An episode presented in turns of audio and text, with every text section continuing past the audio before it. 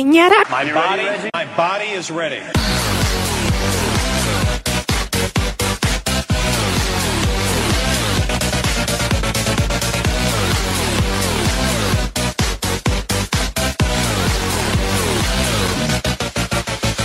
Mami, cagué. Three, two, one. This is what we're made for. Game over.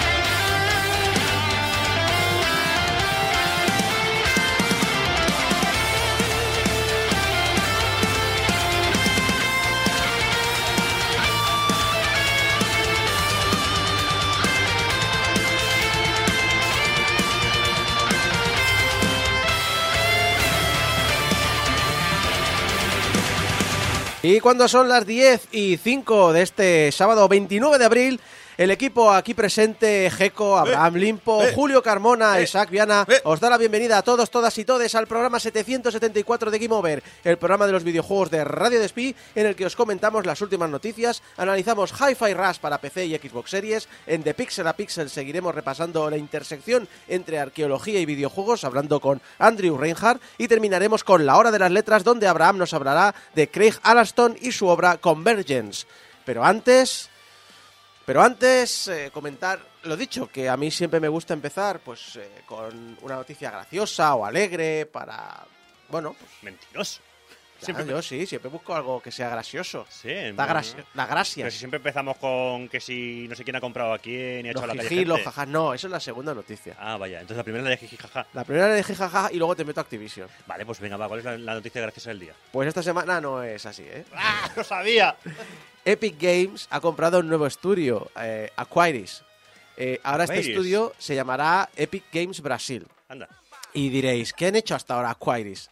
Pues son los creadores del magnífico Horizon Chase Turbo. ¡Eh! ¡Juegazo! Eso, ¿qué han hecho, qué han hecho para merecerse tamaño castigo? Exacto, ¿qué han hecho? Sí, porque además el Horizon Chase Turbo es juegazo. Es- Yo lo tengo en el móvil y es, vamos, una- de los juegos que más le he dado horas a- Sí, sí. con diferencia. El Horizon Chase Turbo, juego que homenajea a los juegos clásicos de conducción y de carreras de los 80 y 90, en especial uno de mis favoritos, Top Gear de la Super Nintendo. Ujú. De hecho, eh, la banda sonora está compuesta por Barry Lake, que es el compositor de Top Gear.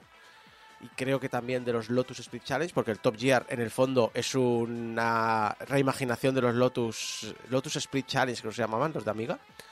Y, eh, y también, bueno, ha hecho más cosas como Wonderbox, Wall of Mayhem y Horizon Chase 2. Pues también, obviamente, tenía varios títulos en desarrollo, eh, títulos que comenzó a crear en multiplataforma tras la inversión inicial de Epic Games eh, el año pasado, Pero ahora han sido comprados del todo. ¿Y qué harán a partir de ahora? Pues van a seguir los mismos pasos que Harmonix, los No. creadores de Rock Band, y se van a dedicar a crear experiencias para Fortnite. ¡No! ¿Lo dices en serio? Lo digo completamente en serio. Eh, Hostia, qué bajona, ¿eh? Julio, Sí, sí que es Julio, es- Julio. Es noticia de bajona total, ¿eh? Hace dos años Harmonix fue comprada por Epic Mm. y dejaron de hacer lo que hacían para hacer experiencias No, no, sí, musicales es- para es- Fortnite y ahora los de Horizon Chase Turbo. son los del rock eh, guitar, no, guitar Hero, Sí, claro, pero rock, Harmonix cuando Rock lo, Rock Har- Harmon- cuando Epic compró Harmonix, Harmonix hace ya mucho tiempo que estaba de capa caída, con lo cual tampoco me sorprende. Pero, pero no sé, o sea, esta empresa tiene juegos. Sí, pero es- es como si hubieras caído en el infierno de los videojuegos. O sea, pasas a hacer juegos que más o menos tú querías hacer a hacer cositas para el Fortnite. Y es como. A ver, la, pre- la pregunta es, ¿por cuánto venderías tu alma al diablo? Todos tenemos un precio. Todo es negociable.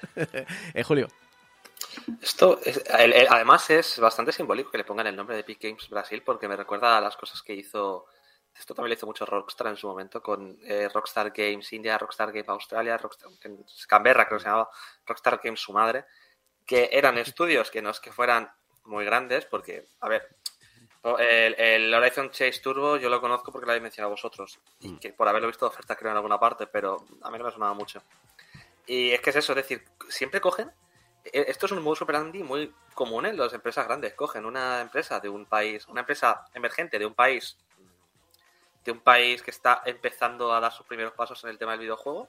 Bueno, Brasil, Brasil tiene industria. Lo que pasa es que Eh, es lo que típico de que, Brasil- que Horizon no es un triple A. Que en Brasil es el único sitio del mundo donde ha habido Master System 3, cuidado. Exacto.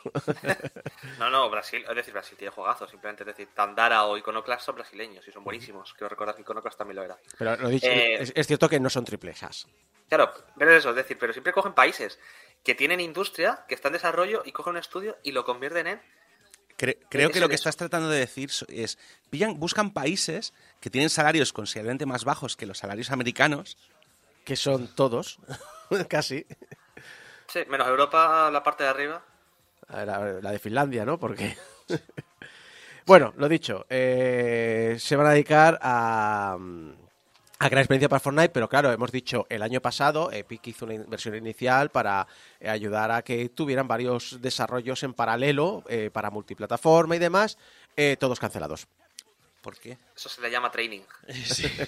O sea que al final vas a- van a seguir haciendo juegos de musicales y lo que van a hacer los bailecitos del, Fortnite- del Fortnite, ¿no? Exacto. Bailecitos y cosméticos. Se- eh, Epic, Epic, claro, eh, ahora la referencia me viene porque como le he dado muy fuerte al, a Mass Effect Andrómeda, tengo muchas referencias de Mass Effect. Pero Epic ahora mismo son como los Reapers de la trilogía original de Mass Effect. Van dejando que la tecnología se cree y cuando está madura vienen y, y- y se la absorben toda. Y la meten pa- para aprovecharla ellos en su, en su mundo de Reapers que es el Fortnite. Yo, todo esto no sé por qué me viene a la cabeza una tira cómica que vi ayer, que se veía a un señor diciéndole a una persona que está deprimida, ¿sabes cuál es el peor obstáculo en tu vida? Y la persona contesta el capitalismo. Y el otro, no, no, lo que tienes que responder es tú mismo, no. Y el otro, no, estoy seguro de que es el capitalismo. Retuite de ello. Julio. Pues, eh, yo escuché mis palabras porque estoy, vamos, pondría la mano en el fuego por esto. Es decir, igual que Harmonix los convirtieron en experiencias musicales para Fortnite, a los de Aquari, Aquiris, Aquaris los convertirán en, en- ya verás, van a meter vehículos en Fortnite. Me, Ya me el cuello. Hay algo, porque estaba el carrito de la compra. El asunto es que pero, El asunto es que yo entiendo que la tecnología de, de los de Guitar Hero en un mundo en el que han hecho hasta conciertos, hay artistas que han hecho conciertos en Fortnite, yo entiendo que esas tecnologías son interesantes. Yo creo que Aquaris, lo que dices tú, van a crear todo el sistema de vehículos y control de vehículos de, de Fortnite para ampliarlos. De hecho, es que, a ver, nos reímos, o sea, criticamos mucho a Fortnite, pero Fortnite es una red social para la generación Z fantástica. eh, es una amalgama de todo. eh, no se ha quedado estancado, al contrario que otros títulos, eh, va evolucionando mucho. Yo hablo con gente que o juega o mm, sus hijos juegan.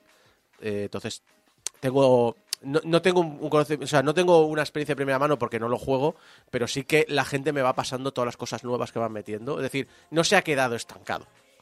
Es un eh, hay que hay que variar, hay que hay que ir cambiando las cosas, hay que sacudir el árbol y Hay que alimentar a la bestia. hay que alimentar a la bestia. Así que, bueno, están cogiendo a la gente con el, eh, con el conocimiento necesario para poder hacerlo. Me jode, porque en este, en este camino, pues los frikis de los videojuegos como nosotros perdemos eh, futuras posibles experiencias, experimentos que nos gustarían mucho, pero yo entiendo el- la motivación que hay detrás para hacerlo, la verdad. Pero bueno, vamos a la noticia, la noticia que se ha hablado esta semana, la noticia, la noticia, bueno, que, que todos los medios no han parado de comentar, el que ha sacudido. Eh, los trabajadores de Sega América se han unido para sindicarse. Bien. Bien, no me ya tocaba, ¿no?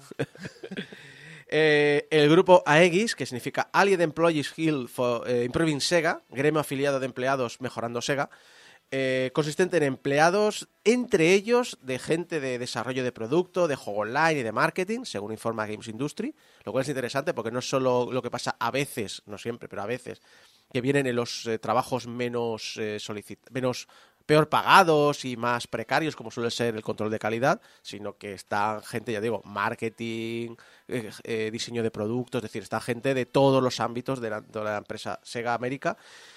Y eh, lo dicho, han presentado una solicitud de elecciones sindicales a la Junta Nacional de Relaciones Laborales. AX declaró, nuestros trabajadores y nuestro público merecen juegos hechos por personas que ganen un salario, digno. En nuestra búsqueda para reclamar nuestro poder colectivo, hemos tendido puentes con compañeros de trabajo de toda la empresa en un esfuerzo por comprender nuestros problemas comunes. Por cierto, a mí me gustaría añadir una cosa, eh, me he dado cuenta, aquí hablamos de salario digno y hay veces que la palabra eh, para la gente que está eh, más en contra de los derechos laborales y más a favor de creerse que va a heredar la empresa, eh, salario digno no es un, es un salario que me permite tener vacaciones. Salario digno es la traducción de living wage, que es lo justico para vivir. El lo, lo justico para pagar el alquiler, pagar el supermercado, pagar la- las facturas y irte a tomar una cerveza con tus amigos una vez a la semana. Vamos, que salario mínimo. no, Hola, tío. Más. Una, una vez a la semana tomar cervezas con los amigos. Vamos, eres un rico y un millonario. Y seguro que tienes una tele plana. Va- Vago y maleante. Claro Es sí. decir, para eso, para eso directamente que me contraten de esclavos, que también se supone que tengo comida y, y vivienda. Eh, No porque tenerte como esclavo le sale más caro. eh, Qué putada. Te iba a decir eh, los campos de cultivo aquí en España, que están saliendo unos casos últimamente. es eso, básicamente. Eh, también afirma que cerca de un tercio de los trabajadores de Sega América no lo son a tiempo completo, no tienen vacaciones retribuidas, algo normal porque en Estados Unidos por ley no existen las vacaciones retribuidas, es un beneficio que contratas con la empresa, y no tienen derecho a la baja por fallecimiento. Que no quiere decir que no tenga derecho a faltar al trabajo si te mueres, sino que lo típico de se me ha muerto mi padre, dame un par de días, no, no tienen derecho. No. Hombre, tienen derecho cuando la bajas por fallecimiento propio, Claro, supongo. exacto. Y encima se enfadan porque tienen que hacer papeleos. Es que. Las metas incluyen, esta selección de nuevo viene de manos de Games Industry, no la he elegido yo, eh, pero entre ellas están mejorar el salario base para todos los trabajadores, prestaciones mejoradas y más estables para todo el personal, perspectivas claras de promoción profesional, carga de trabajo y horarios equilibrados y dotación de personal adecuado para acabar con el exceso de trabajo, el crunch que conocemos todos.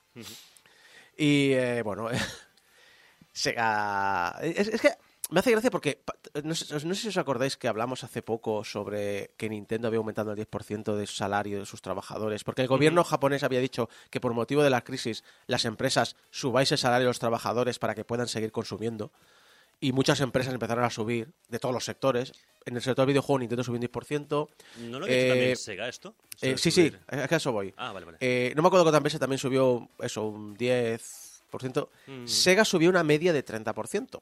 Que yo siempre Hostia. tenía la duda, si has necesitado subir un 30%, un 30% de promedio, entendiendo de que no solo estamos hablando de los que acaban de entrar, sino también Claro, de gente dices- que lleva ahí 20 años. ¿Cuánto pagabas, Sega? Claro, por una parte dices, hostia, 30% está muy bien. Pero luego por otra parte dices, eh, espérate un momentito. ¿Se has necesitado subir un ¿Se ha subido 30%? tanto el 30%? ¿Qué, qué, ¿Qué cobraban pagabas? ¿Qué hacías, Sega? ¿Qué hacías? En fin, eh, vamos, no, ahora sí, ahora la noticia de esta semana. La Autoridad de Mercado y Competencia del Reino Unido ha lanzado su decisión final eh, sobre la compra de Activision Blizzard por parte de Microsoft y ha anunciado que está en contra, que se opone. Oh, choprecha. Lo curioso es que todo el mundo está dando Call of Duty cuando siempre que he sacado este tema he remarcado esa parte del, del, del- informe. La preocupación de la CMA, que la Autoridad de Mercado y Competencia es, en inglés es CMA, las siglas son CMA, la preocupación principal del grupo es la ventaja injusta que le da a Microsoft el mercado de la nube, especialmente tras la muerte de Stadia. Cito. El acuerdo alteraría el futuro del mercado del juego en nube en rápido crecimiento. A pesar de que siempre se ha incluido esta advertencia en todos los informes preliminares, al parecer Microsoft no ha presentado suficiente atención porque, cito, la solución propuesta por Microsoft no ha logrado responder eficazmente a las preocupaciones del sector del juego en la nube. Y es motivo de preocupación porque, según el organismo regulador, el sector de juego en nube está creciendo a marchas forzadas y se prevé que para 2026 esté valorado en mil millones de libras en el Reino Unido y 11.000 a nivel global. Por eso, la autoridad explica así su postura. Microsoft tiene una posición fuerte en los servicios de juego en nube y las pruebas que disponía la CMA mostraban que a Microsoft le resultaría comercialmente beneficioso hacer que los juegos de Activision fueran exclusivos de su propio servicio en juegos en nube. Microsoft ya representa aproximadamente entre el 60 y el 70% de los servicios mundiales de juego en nube y cuenta con otras importantes bazas en este ámbito, ya que posee Xbox, el principal sistema operativo para PC, Windows, y una infraestructura mundial de computación en la nube, Azure y Xbox Cloud Gaming. El acuerdo reforzaría la ventaja de Microsoft en el mercado al darle el control sobre importantes contenidos de juego como Call of Duty, Overwatch y World of Warcraft. Las pruebas de que dispone la CMA indican de que, de no producirse la fusión, Activision empezaría a suministrar juegos a través de plataformas en la nube en un futuro previsible.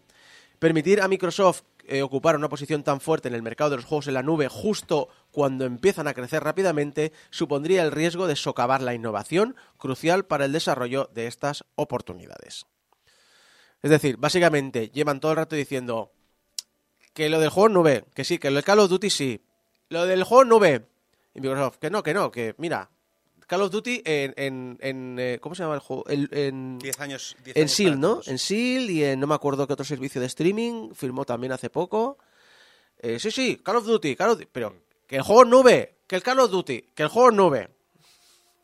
Pues obviamente al final ha sido el juego en nube, el juego en nube, a ver si te enteras. Señora, Eh, Julio. con nube. Pero es que eso lo sabemos cuatro personas. Es decir, a la gente que le importa el juego nube, si- hay mucha gente que el juego en nube ni siquiera es capaz de. Simplemente dice, pues voy a jugar, no se plantea lo que hay detrás, no se plantea que sea Microsoft dando el servicio.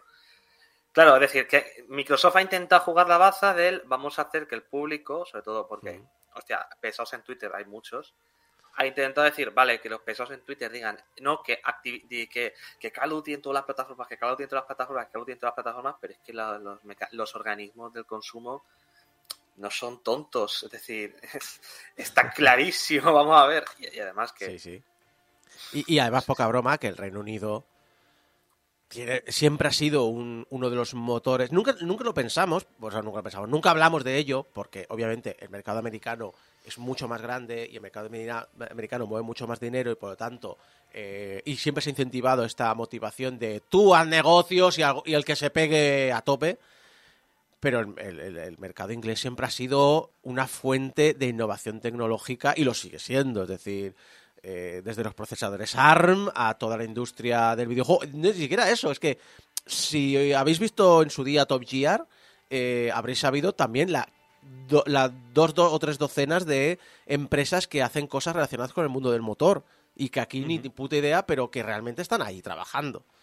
Es, eh, tiene una tradición de tecnología y de, y de innovación que la gente menosprecia porque ja- jiji jaja es una isla, pero está ahí. Bueno, jiji, jaja, Brexit.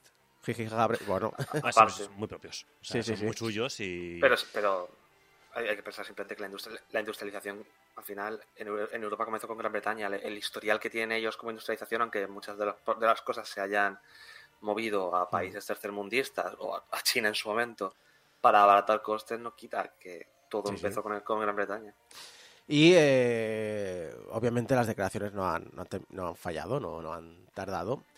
Eh, Microsoft declaró, seguimos plenamente comprometidos con esta adquisición y recurriremos. La decisión de la CMA rechaza una vía pragmática para abordar los problemas de la competencia y desalienta la innovación y la inversión tecnológicas en el Reino Unido. Ya hemos firmado contratos para que los populares juegos de Activision Blizzard estén disponibles en 150 millones de dispositivos más y seguimos comprometidos a reforzar estos acuerdos mediante soluciones regulatorias. Nos decepciona especialmente que tras largas eh, deliberaciones esta decisión parezca reflejar una comprensión errónea de este mercado y de la forma que funciona realmente la tecnología en nube pertinente.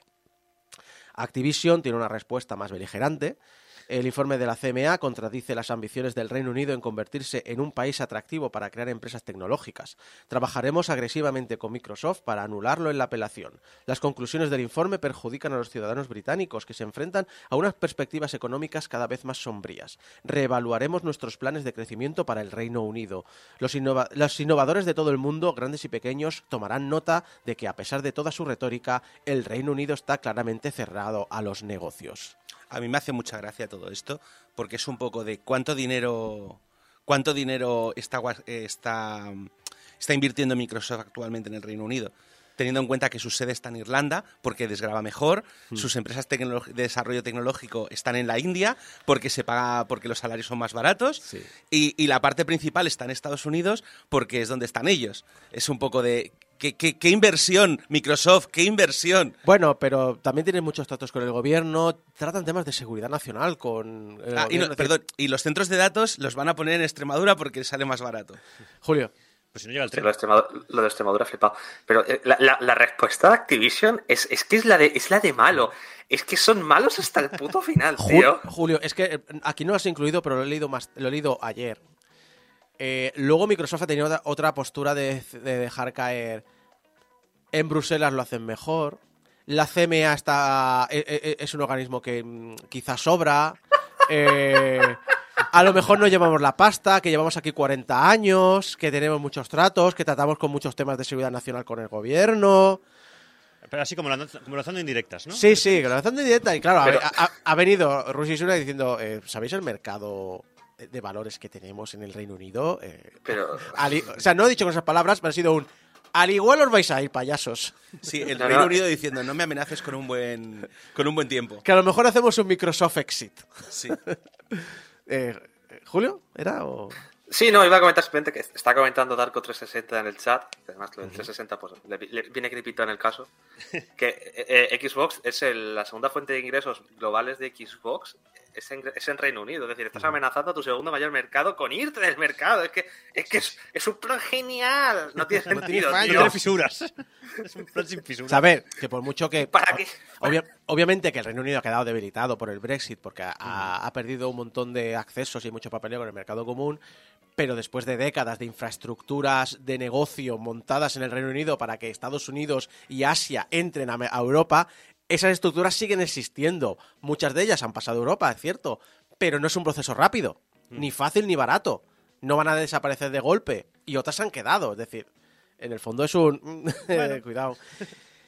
Pero bueno, hemos hablado de Microsoft, hemos hablado, hemos bajado un nivel, hemos llegado a Activision, ahora vamos a ir al sótano, es decir, al infierno. ¿Otra Vamos vez a Sega? No, Bobby, Bobby Kotick. Bobby- uf. Que, Vale. por supuesto, ha, hablado. Hostia, ¿Pero por qué? este. Bobby Kotick respondió. El Reino Unido espera eh, aumentar su posición de liderazgo en tecnología y una combinación de Microsoft y Activision, dos corporaciones estadounidenses, lograrían exactamente eso. En un momento en el que los campos de aprendizaje automático y la inteligencia artificial están prosperando, sabemos que el mercado br- británico se beneficiaría de la fuerza de Microsoft en ambos dominios, así como de nuestra capacidad para poner estas tecnologías en uso inmediatamente. Por el contrario, si la decisión de la CMA se mantiene, sofocaría la inversión, la competencia y la creación de empleo en toda la industria del juego del Reino Unido. Voy a hacer todo lo que esté en mi mano para abogar por nosotros y ayudar a los reguladores a comprender la dinámica competitiva de nuestro sector. Os voy a enseñar cómo se trabaja en mi campo. familia. Ay. Yo, yo creo que el Reino Unido se beneficiaría de una inversión en tecnología que no fuese estadounidense. Puede, puede. Dime, Julio. La amenaza también con el tema del aprendizaje automático y la inteligencia artificial demuestra perfectamente el momento en el cual tener a Bobby Kotick hablando de ello, cuando hace, cu- ¿cuánto fue? Hace un par de meses que en Microsoft tenían su departamento de inteligencia artificial y ética, y ahora ya solamente es el departamento de inteligencia artificial. Bobby Kotick y Departamento de Ética en la misma frase. Eh, Estoy convencido que si lo hubiera dicho hace dos hace el año pasado habría dicho no, porque con el mercado de los NFTs Sí, seguramente. No, no, es... eh, Tanto y tanto y tanto. Eh, obviamente eh, han di- ha dicho Bobby que esto no es la última palabra, que van a luchar por ello. Microsoft obviamente puede apelar y apelará a la decisión. claro que no va a ser la última palabra, es Bobby Kotick. claro, por supuesto. Eh, Recordemos el nombre que se haya puesto una cláusula por si se moría, ¿no? O algo así. no, eh, no, hay, todas unas cláusulas de lo que tiene que pagar la empresa si le despiden por motivos justificados, si le despiden por motivos injustificados, si tiene que dejarlo por eh, incapacidad grave y por si se muere. Exacto. Bueno, pues si se muere también se lleva un dinero. Sí, sí. Vale, Hombre, es que el infierno, eh, eh, eh, Sí, sí. el peaje del infierno Va a ser caro. Las, tas- tasas, las tasas de importación que tiene que pagar Satán para bajarse el módulo de ser más malvado. Exacto. En vez de meter tierra en el cementerio, le enterraron con paletadas de dinero, tío. De que lo entierren cabeza abajo. Por si acaso, ¿no? Por si acaso, que si, se- si, si- a- a- que si se, de- si se despierta, acaba en Australia. A mí me han dicho que han dejado un nicho libre en el Valle de los Caídos. Lo dicho, los expertos comentan, eh, eh, los expertos comentan que las apelaciones suelen durar en torno a unos nueve meses y si la ganan, lo que pasaría es que el caso volvería a la CMA para volver a empezar el proceso. Bueno, o volver a continuarlo, no creo que no empiece de cero. Por lo que no va a ser fácil, eh, no va a ser un camino fácil si es que alguna vez consiguen cambiar la organización de la, eh, la, la opinión de esta organización. Y ya digo, este año ya podemos tenerlo por descontado. Y a mí lo más gracioso que me resulta es que al final todo esto no ha sido por el Call of Duty. Estaba Sony, pero el Call of Duty. Y ha sido un, pues ha ganado. Pero por el Call No, tú no has, tú no has, tú, tú no has tenido nada que ver, Sony. Tú no has hecho nada. Tú te has quedado. Si no hubieses dicho nada y te hubieses quedado callado, el mismo puto resultado. ¿Eh? Y encima has, cabreado a los jugadores, Sony. Tú sabrás. Tú sabrás.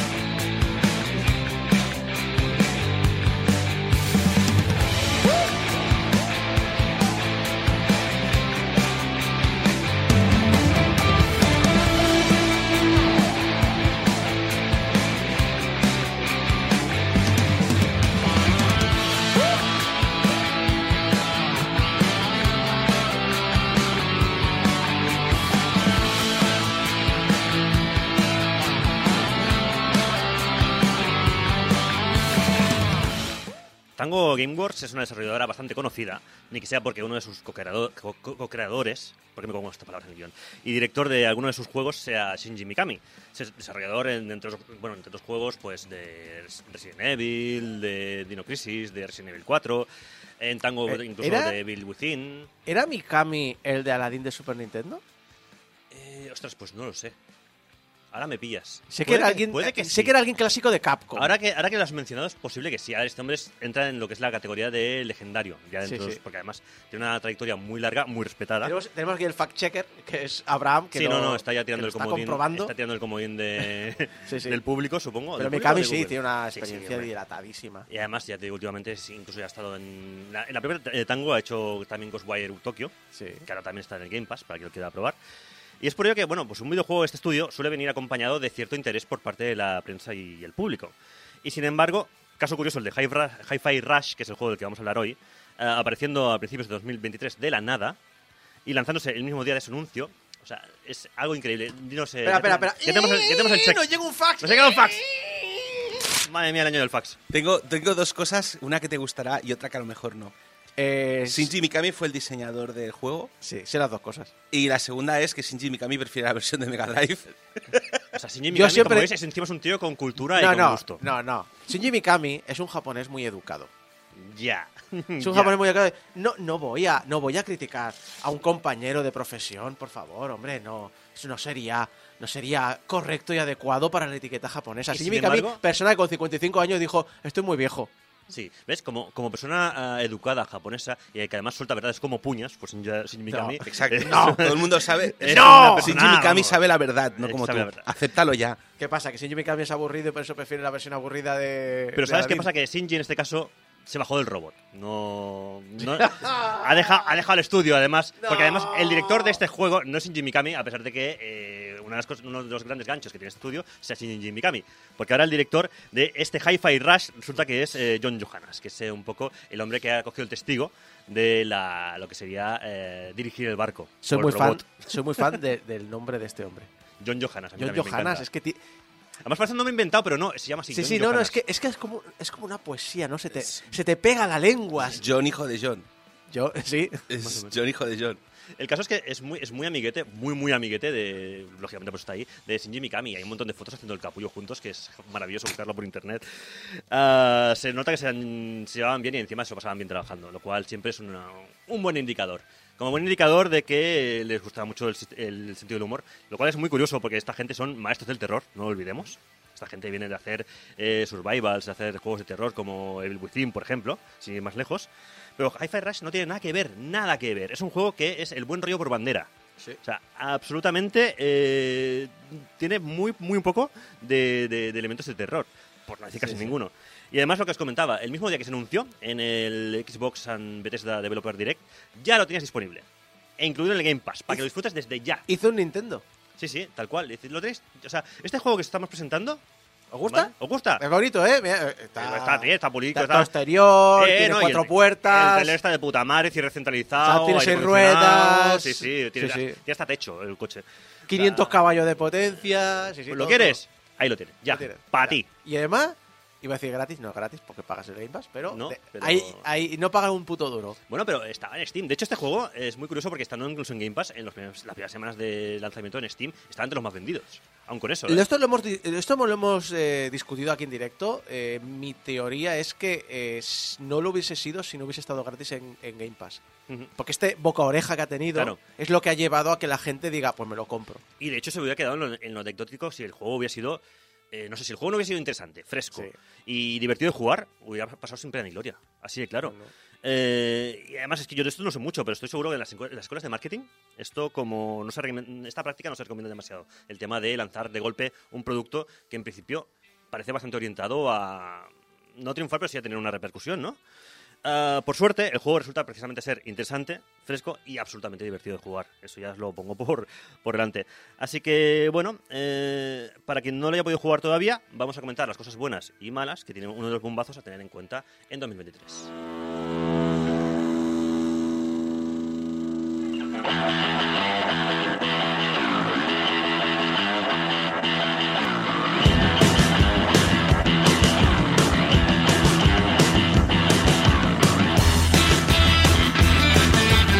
Que comentar, lo primero, ya para quitárnoslo de encima, el juego derrocha estilazo. O sea, este juego es flow, es estilo, el flow in the body, ¿sabes? Sí. ¿Pero qué es Hi-Fi Rush? Bueno, en realidad es un juego que bebe de muchísimas influencias y de otros títulos, desde Beautiful Joe, que no en vano el director artístico es el mismo que el de Beautiful Joe, a los de Devil May Cry, eh, Jet Set Radio, eh, y no solamente lo De jugable. hecho, de hecho, uno de los. eh, no sé si era el diseñador de gameplay. Estuvo en el primer bayoneta. Sí, sí, sí. Claro, son todo gente que ha estado o en Platinum o desde la época de Capcom de los, de los Resident Evil. O sea, Sí, sí. hay, digamos, bueno, a ver, digamos que este estudio tiene dos partes, la más antigua y la más nueva, ¿vale? Encarnados un poco precisamente en Mikami y en Johannes, ¿vale? Johannes es un poco como el cambio generacional, porque es un poco más joven que Mikami y tal, pero casi todos vienen de, de haber estado, ya te digo, en, en estudios especializados en juegos de acción. Y además en juegos de acción rechulones, eh, con estilazo. Beautiful Joe, lo que estamos comentando, todos, todos son juegos que básicamente hacen del estilo su bandera.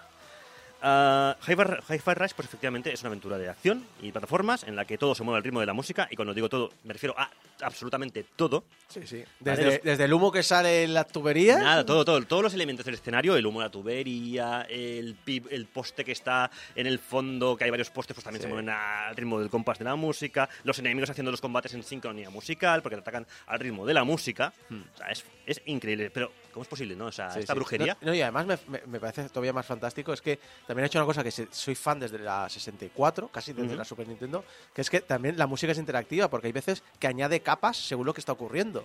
y Ujú, todo y no, y no, te- y no te- nunca termina de. Nunca pierde el, el ritmo. Y además, aún con eso, es un juego que es un hack and slash muy Mm. clásico, recuerda a otra época, es decir, a, a todo este envoltorio fantástico. Añádele, además, cuando digo que es de otra, de otra época, no lo digo en el mal sentido ni mucho menos, ¿eh? lo digo precisamente en que es un juego muy old school, que recuerda mucho a los beatemaps eh, o hack and slash que imperaban en la época de GameCube, eh, PlayStation 2. ah, Dreamcast. Dreamcast. Dreamcast, sí, sí. Sí, sí, no, no, todo está, claro, principios de los 2000, eh, me refiero. Ah, juegos de argumentos sin complicaciones, eh, sencillotes, algo tontorrones, pero divertidos y adictivos a rabiar. Y sin duda esto es algo premeditado al mil por cien en no, no. Hi-Fi Rush. Y, y- y el típico mundo loco que es eh, absolutamente imposible y en ningún momento te, te planteas la, la, la coherencia del mismo. Un poco o sea, Yes Radio, Sí, sí, ese sí. mundo, te metes, te lo crees. Es, Sí, es sí. absurdo, es estúpido, pero es, es estúpido, ¿qué pero te es- importa? Pero ¿qué más da? Además, para muestra la trama. La trama, el juego nos pone en la piel de, de un chalao, de un pringao llamado Chai, que a ti te encanta Isaac, eh, además, ¿no? Si. Eh, no- a ver, la vida real eh, sería un tío le- insoportable. Sería insoportable, no, no, y el juego también es insoportable, pero Sí, sí. es el típico protagonista arquetípico que es tonto, pero le coges cariño. Bueno, tú no. De anime pero- japonés. de anime japonés. Que, a ver, que es el típico tío eh, bondadoso, eh, que lo da todo por los amigos, pero que es tonto de Eh, del ese, culo. ese, es cha- tonto. ese chaval que vive aventuras porque es un imbécil, Exacto. que quieres ser cuando, cuando eres quinceañero, quieres ser, y cuando ya tienes pelos en los huevos dices, no. Es como cuando querías ser Goku de pequeño y luego quieres ser Vege- Vegeta. Para matar a la mitad de la... Bueno, es igual. Total. O por que ser buen padre. eh, No. exacto, no, también, quieres ser también, ¿no? Krilin y quedarte en tu casita Sí, con, con la 18. con tu pelo. En fin. Y con A18. Sí, correcto. El juego nos pone la piel de Chai. Vamos a volver a los cauces normales, por favor. Eh, que es un pringao, como os digo, sin mucha sustancia gris, o sea, la manera fina de decir todo lo que estamos diciendo ahora, cuyo, cuyo mayor, eh, mayor anhelo es llegar a convertirse algún día en una gran estrella del rock. Es que encima su motivación es gilipollas. No, se, no se puede se puede decir de otra manera. O sea, el tío, su gran sueño, que ya tiene veintipico, eh, tampoco te piensas que es un chavalín de 12 años, no, no. Pues yo quiero ser una estrella del rock. Pues muy bien, crack. Mira, ¿sabes a qué me recuerda? Eh, Creo que está sacado de ese espíritu, a lo mejor de manera indirecta, a lo mejor de manera accidental, pero en la eh, a principios de los 2000, final de los 90, principios de los 2000, se hablaba de la eh, que esto nos afectaba a la generación X, o afectaba a la generación X, hablaban de la generación slacker, la generación perezosa, Sí. que no tenía motivaciones en la vida o que tenía motivaciones absurdas que, que una persona mayor de 40 o 50 años de la época te decía, "Oh, no, tú has de ser, tú has de buscarte un trabajo serio y honrado y trabajar duro. Hay el cisma generacional. Exacto. Y entonces era, eh, eh, es- eh, también me recuerda un poco a, a- a- un poco a, a lo que es Clerks. La película Clerks recogía a toda la generación Slacker. Y Clerks es del 94, por lo tanto ya, ya no estoy hablando de los 2000, estoy hablando de, de los 90. Claro. Me recuerda a eso el prota. Pero es que todo esto, hay un montón de referencias que incluso ya te diría de cine, pues a Clerks está un montón de películas, incluso J. Bob el silencioso eh, con- contra Tagan tiene una referencia en la película, que es en la película, en el juego, que lo recuerdo. Eh, un- un- una frase que dice un robot desde la película. O sea, tiene un montón de referencias por ahí ocultas. Eh, y es, es lo que os digo, o sea, al final todo bebe de muchas cosas, de muchos sitios, y al final no le buscas ningún tipo de coherencia, ni argumental, ni nada, porque ya te digo, lo que le pasa al protagonista es que eh, por un eh, accidente totalmente fortuito y ridículo, que es la tónica del juego, fortuito y ridículo, ¿vale? Eh, resulta que acaba con un MP3 o un reproductor de música implantado en el pecho, y eso es lo que hace que ese reproductor le da poderes a su brazo robótico, que convierte en guitarra y que hace que el mundo se mueva alrededor de la música que, que- que suena en su MP3. ¿No que era un tambor? No, eh, vengo a empeñar Yo- a mi... A mi, A mi chai. a mi chai. No, yo siempre lo he visto de otra... O sea, siempre habla de la gente de que le ha dado poderes para que el mundo se mueva al ritmo de la música y yo creo que es al revés. Ah, lo que consigue... Absorber la música. No, no, y- lo que consigue es...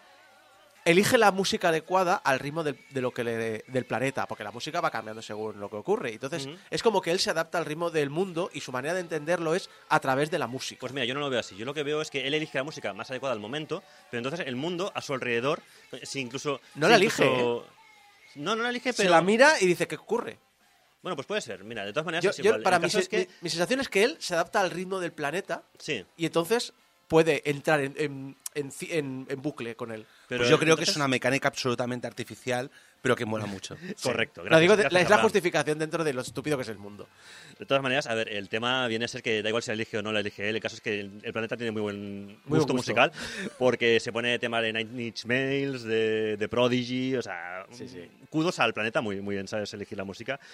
Y bueno, a ver, todo esto acaba en una lucha de- contra una megacorporación, como no puede ser de otra manera, que lucha, que bueno, que tiene eh, ciertas ansias de controlar el mundo financiero, ¿vale? Entonces nosotros, ah, siempre al ritmo de la música, pues eh, como leí por ahí, eh, esto acaba siendo, por redes lo leí, esto es ca- como un Scott Pilgrim contra el capitalismo. Sí, sí, sí, yo completamente de acuerdo, ¿eh? me parece que lo define muy bien. La verdad es que me encanta la... Verdad debería aquí meter el himno de la URSS, pues, pero bueno. Eh, lo que es el concepto me encanta. Siempre hay, siempre hay hueco para el himno de la Rusia soviética. Bueno, pero... Ya a ver, encontraremos un ya hueco. encontraremos un hueco.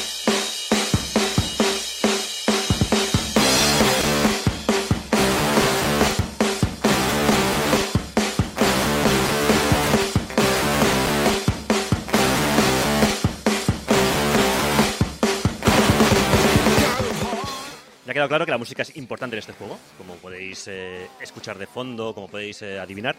Todo pivota alrededor de lo que escuchamos en nuestros auriculares y cuando hagamos combos, si pulsamos el botón de ataque siguiendo la, la cadencia de los bits, haremos más daño a nuestros rivales. La idea no es nueva. Por ejemplo, hay juegos como Metal Hellsinger, que es un juego, un shooter de no hace tanto, que no estaba mal, por cierto, que tiene una propuesta bastante similar, por ejemplo. Y hay también ejemplos de bosses o secuencias rítmicas en otros videojuegos, como por ejemplo las fases de correr de Rayman Legends, que por cierto el corrector me cambia por Le- Rayman Leganés y me hace mucha gracia. Eh, que bueno, que también tiraban un poco del concepto este de... eh, ahora ahora esta fase toca que eh, el combate sea al ritmo de la música. Esto lo han hecho varios juegos. Pero sin embargo ninguno, o no se me ocurre ninguno así que haya dado ese paso más allá eh, que da Hi-Fi Rush. Las animaciones de Chai, los enemigos, la forma en la que se comportan las plataformas y hasta los mismísimos escenarios. O sea, todo lo que estábamos comentando antes. Se crea una atmósfera de mundo de muy buen rollo que se siente muy vivo a, la- a su vez y que además este buen rollo que transmite pues nos acaba metiendo el ritmo en el cuerpo ayudándonos de manera muy, muy visual. O sea, el combate, el juego te pide de que te muevas al, al ritmo de la música, el combate eh, va a ir a ese ritmo, todo es un baile con los enemigos y bueno, tú te, te adaptas a él y o ya hemos quedado en que, se- en que se adapta el, el protagonista al ritmo del mundo, me parece correcto, ¿vale? El caso es que el juego lo que te pide es que se- tú seas el ritmo, ¿vale? Luego comentaremos un poquito más al respecto, porque luego también tienes, pues, eh, como es un juego muy clásico, tienes las, las secciones de plataformeo y de exploración, que son muy entretenidas, pero los quiero comentar antes porque realmente está muy por debajo de lo que es eh, el aspecto clave del juego, que es la batalla, o sea, los combates. El juego, donde hay, quiero dejar, dejar claro que hay plataformeo, hay exploración, aunque no me convence demasiado porque digo, lo que, es, lo que me gusta a mí de este juego, Isaac, es el combate. O sea, las batallas son fantásticas. A mí me gusta, eh, a mí me gusta la exploración.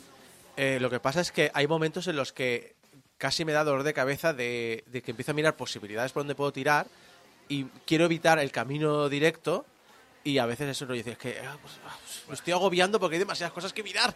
Pero, pero no, está bien, ¿eh? está chulo porque ya Sí, digo, re- rejuegas las fases para encontrar esas cosas que te has dejado. No, y además es una exploración muy agradecida. O sea, hay muchos secretos Ah, sí, sí, sí. Hay muchos secretos que además que dices, te puedes imaginar por dónde están, pero a veces sí que es verdad que algunos requieren backtracking o volver más tarde con unas habilidades que no tienes.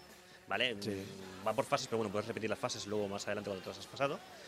Ah, pero es muy agradecido. Hay muchos secretillos, muchas cosas que ver, muchas cosas que encontrar, Yo- mejoras. Yo a medio juego pensaba que la definición, o sea, tú sabes que en diseño de juegos, bueno, cuando, o cuando miras diseño de juegos, eh, dices, bueno, sí, hay que recompensar al jugador, pero también tiene que explorar, obviamente, pues Mm. algunos sitios pues tienen recompensas y tal. Yo creo que el, el- diseñador de niveles eh, de este juego le dijeron, bueno, ¿dónde pongo el secreto? ¿A la izquierda o a la derecha? Y respondió sí. Sí, Porque es a que, ambos lados. es que es que no hay rincón que no tenga algo que recoger. Sí, sí, sí. Es Eh, absurdo. Y además eh, que algunos te requieren pensar un poquito de cómo llegar a él, pero sabes que ahí seguro que hay algo. Sí, Además, sí. No, es no, que- seguro, no, es que seguro no, es que hay, punto. Hay, sí, ahí sí. hay algo. Si no es un personaje secreto, que a veces también hay personajes por ahí, hay ciertos personajes que son un homenaje a un antiguo juego de la compañía, mm, los dos robotitos que hay por ahí. y, eh, si no te encontrarás, pues eso, una caja con alguna mejora, con vida, con la típica mejora de, de- de habilidad. Bueno, pues eso. Además, una cosa que sí quiero comentar de este juego, que hace muy genial, es la progresión de, aprend- de aprendizaje que tiene el jugador. O sea, la progresión está medida de una manera muy, eh, muy genial, porque además es muy progresiva. Es muy. eh, por ejemplo, para empezar, es un juego que no te va a agobiar con tutoriales. O sea, los tutoriales, de hecho, si quieres, te los puedes saltar. Para enfado del NPC Nevera Robótica, que es el que te hace de tutorial. Eh, que, si te lo que de hecho si te lo saltas que sepáis que hay, que hay frases y te, y te suelta una- un te suelta un zasca por decir tío Pues ahora, ahora ya no. es en plan de. Hay un momento, por ejemplo, que, te- que, que hay, que hay un momento que te quiere explicar una cosa, que es básicamente creo que es el doble salto, que entonces dices, yo como ya me lo sé, ya paso, ¿vale? Y el tío te va persiguiendo por todo el mapa. Por todo el mapa. Y dices, bueno, al final de hablar, dice, bueno, a ver, va, dime, cuéntame lo del doble salto. Y dice, va, pues ahora no te lo cuento. Y se va, ¿sabes? Y dice, bueno, pues. Es muy tonto, pero es, muy gracioso. Ah, es verdad que luego, pues eso, hay otros tutoriales que no te puedes saltar, que son muy breves y son divertidos porque el protagonista se ve en un concierto imaginario mientras le jalean los eh, combos o las habilidades que le están enseñando y son muy divertidos. Pero bueno, digamos que el, el juego tú empiezas que sabes solamente pues, pues, eh, dos ataques, ¿no? El golpe débil, el golpe fuerte, combinarlo un poquito entre ellos y los primeros eh, se ejecutan en un solo tiempo. O sea, en el ritmo de la música, digamos que un golpe débil es un tiempo y los golpes fuertes te duran dos tiempos. Para que tú lo puedas, mm, pues eso, integrar en la música. Ah, por cierto, para los torpes de oído, ya que lo comento, ah, como a veces me pasa a mí, eh, no vamos a sacarnos la venda de los ojos. Yo también soy un torpe musical a veces. Ah, el juego tiene a bien dándole al botón de select, que te pone debajo una barrita para sincronizar los golpes eh, como si fuera un, metrónomo. Y yo, para, para calmar a, a alguien que, como yo, no tenga oído musical, nulo, completo, cero capacidad. eh, hay, un, el hay un shooter gótico de PC que va al ritmo de la música que no puedo pasar el primer mundo porque es Metal Helsinger. Es que no sé si es ese o es otro. Creo que debe ser ese. Pero que, es, eh, que son eh, escenarios procedurales, pero solo puedes atacar al ritmo de la música. Y entonces es un... eh, no puedo pasarme el primer mundo ni siquiera en modo fácil. ¿Va a ser este o el BPM? El BPM, el BPM es... BPM es otro juego. Eh, también el. BPM es un juegazo que no puedo pasar el primer mundo, ni en modo fácil. Eh, lo bueno de Half Rush es que, no, no, para pasarte el juego no necesitas tener ritmo musical. No, no, no. Lo que pasa es lo que dices tú. Es que Es quieres. mejor, es que quieres. Y además el juego te invita, te da todas las, eh, todas las herramientas para que lo hagas y tú al final acabarás haciéndolo. Y si no, bueno, en el juego tú te lo puedes pasar igualmente, más o menos. ¿eh? O sea, clavando las partes clave, eh, te lo puedes pasar. Y además, eh, otra cosa que también tiene, que, te vas a eh, que vas a aprender, lo que decíamos, de la progresión del personaje, es que llega el momento... A mí me faltaba algo en el juego. Y me lo acaban dando muy tarde en el juego, pero yo creo que te lo dan no tarde, sino en el momento justo, el parry. O sea, este juego sin parry yo estaba jugando Isaac y decía, me falta algo, me falta un Hay- control. y es efectivamente hay- cuando te lo hay una dices, sí, cosa- Pero la pregunta es, ¿el tutorial te lo hacen con música de Parry White? Ah, No. Hay una cosa que agradezco mucho de este juego, que tengo problemas con, con muchos... Que, que tengo problemas con muchísimos hack and slash. Por ejemplo, Bayonetta 3. Mm. El problema de los hack and slash es que se obsesionan con dártelo todo desde el principio. Y la Mm. gracia es que este te lo da tan lento que lo que dices tú, a veces me dices, "Mm, me falta algo, pero te lo pones siempre de que lo que te da, lo aprendes. El caso es lo que- aprendes y lo Sí, memorizas. sí, sí, sí. No, además, cuando te lo dan, el parry, lo tienes que masterizar al momento. Porque si no, de ahí no sales. Pero no, pero no estás pensando en tres técnicas No, no, más. no, no, no, que va, que va. De hecho, a ver, eh, te, te ponen un tutorial para que lo aprendas y lo sacas ahí más o menos. Y luego es verdad que a mí me costó un poco mm, mane- manejarlo, pero en el momento que tienes el parry, también te digo, es una manera de activar el modo fácil de manera involuntaria. Porque si haces parry al ritmo de la música, nada te puede dañar. O bueno, o casi nada.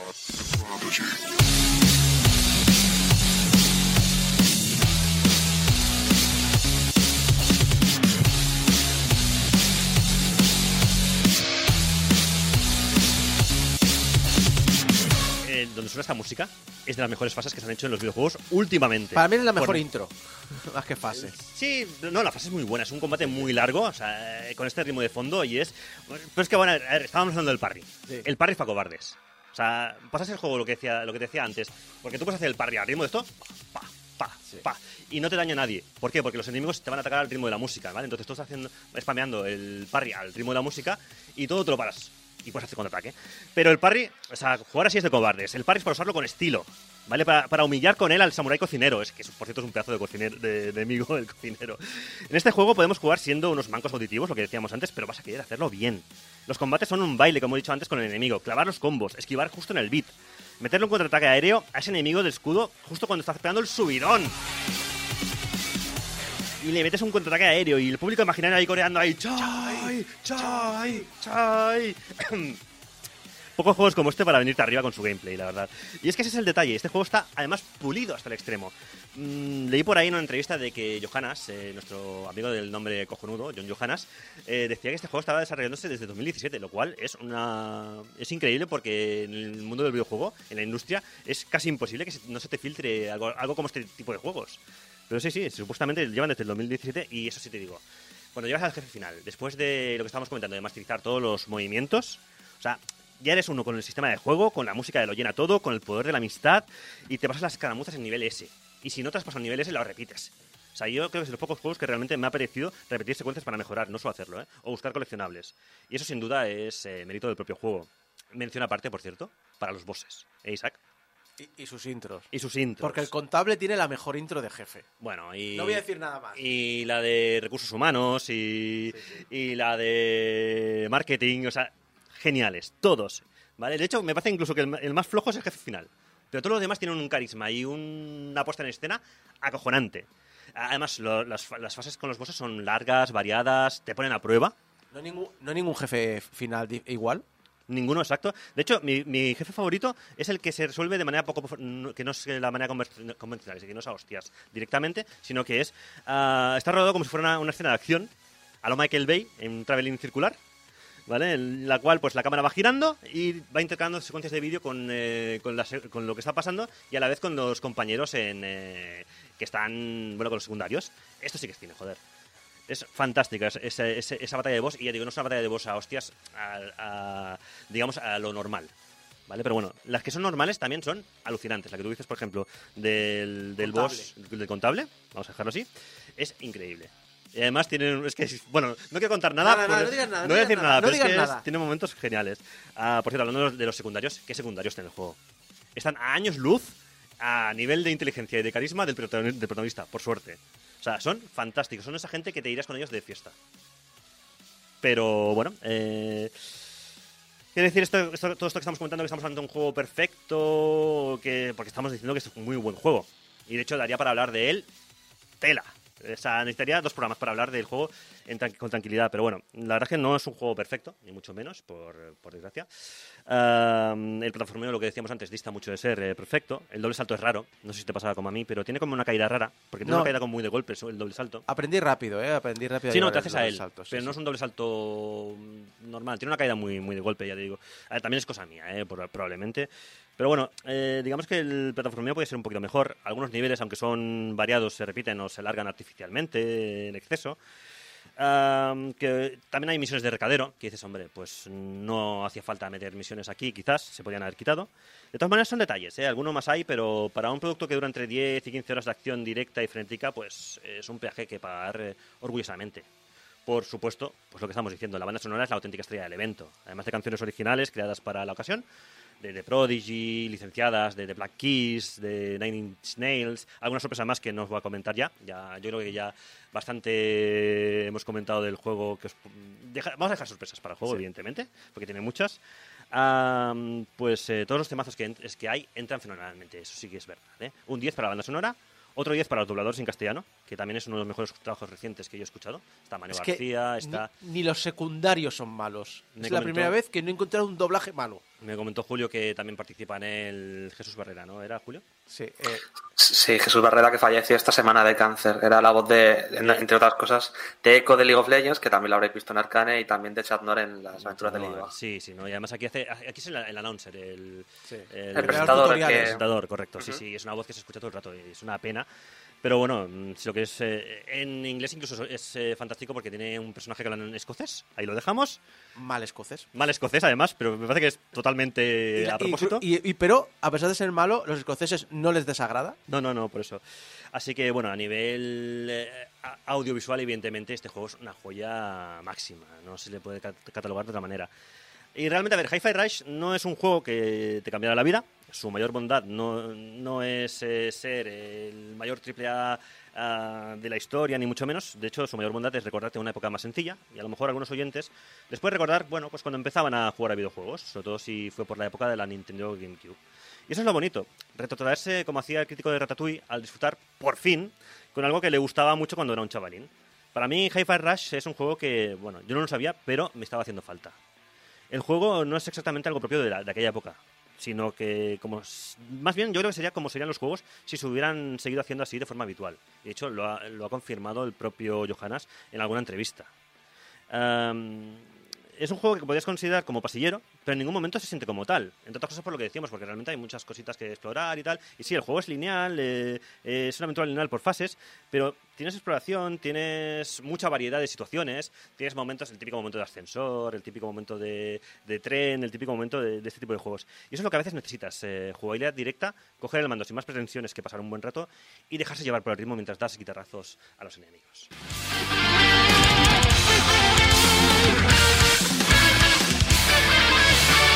Imprescindible.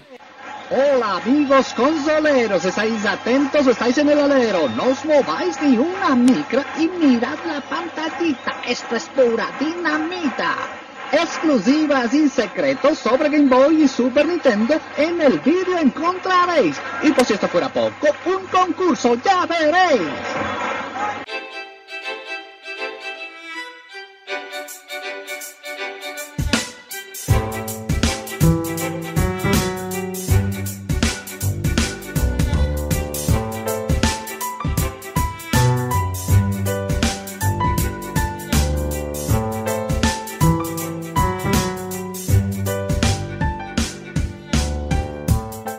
En The Pixel a Pixel hacemos un repaso por el mundo del videojuego con charlas que nuestro colaborador Julio ha tenido con desarrolladores de independientes. Iba a decir independientes, pero el otro día dijiste con alguien que estabas hablando y dices, hombre, ahora está haciendo cosas independientes, pero viene de del top, la verdad.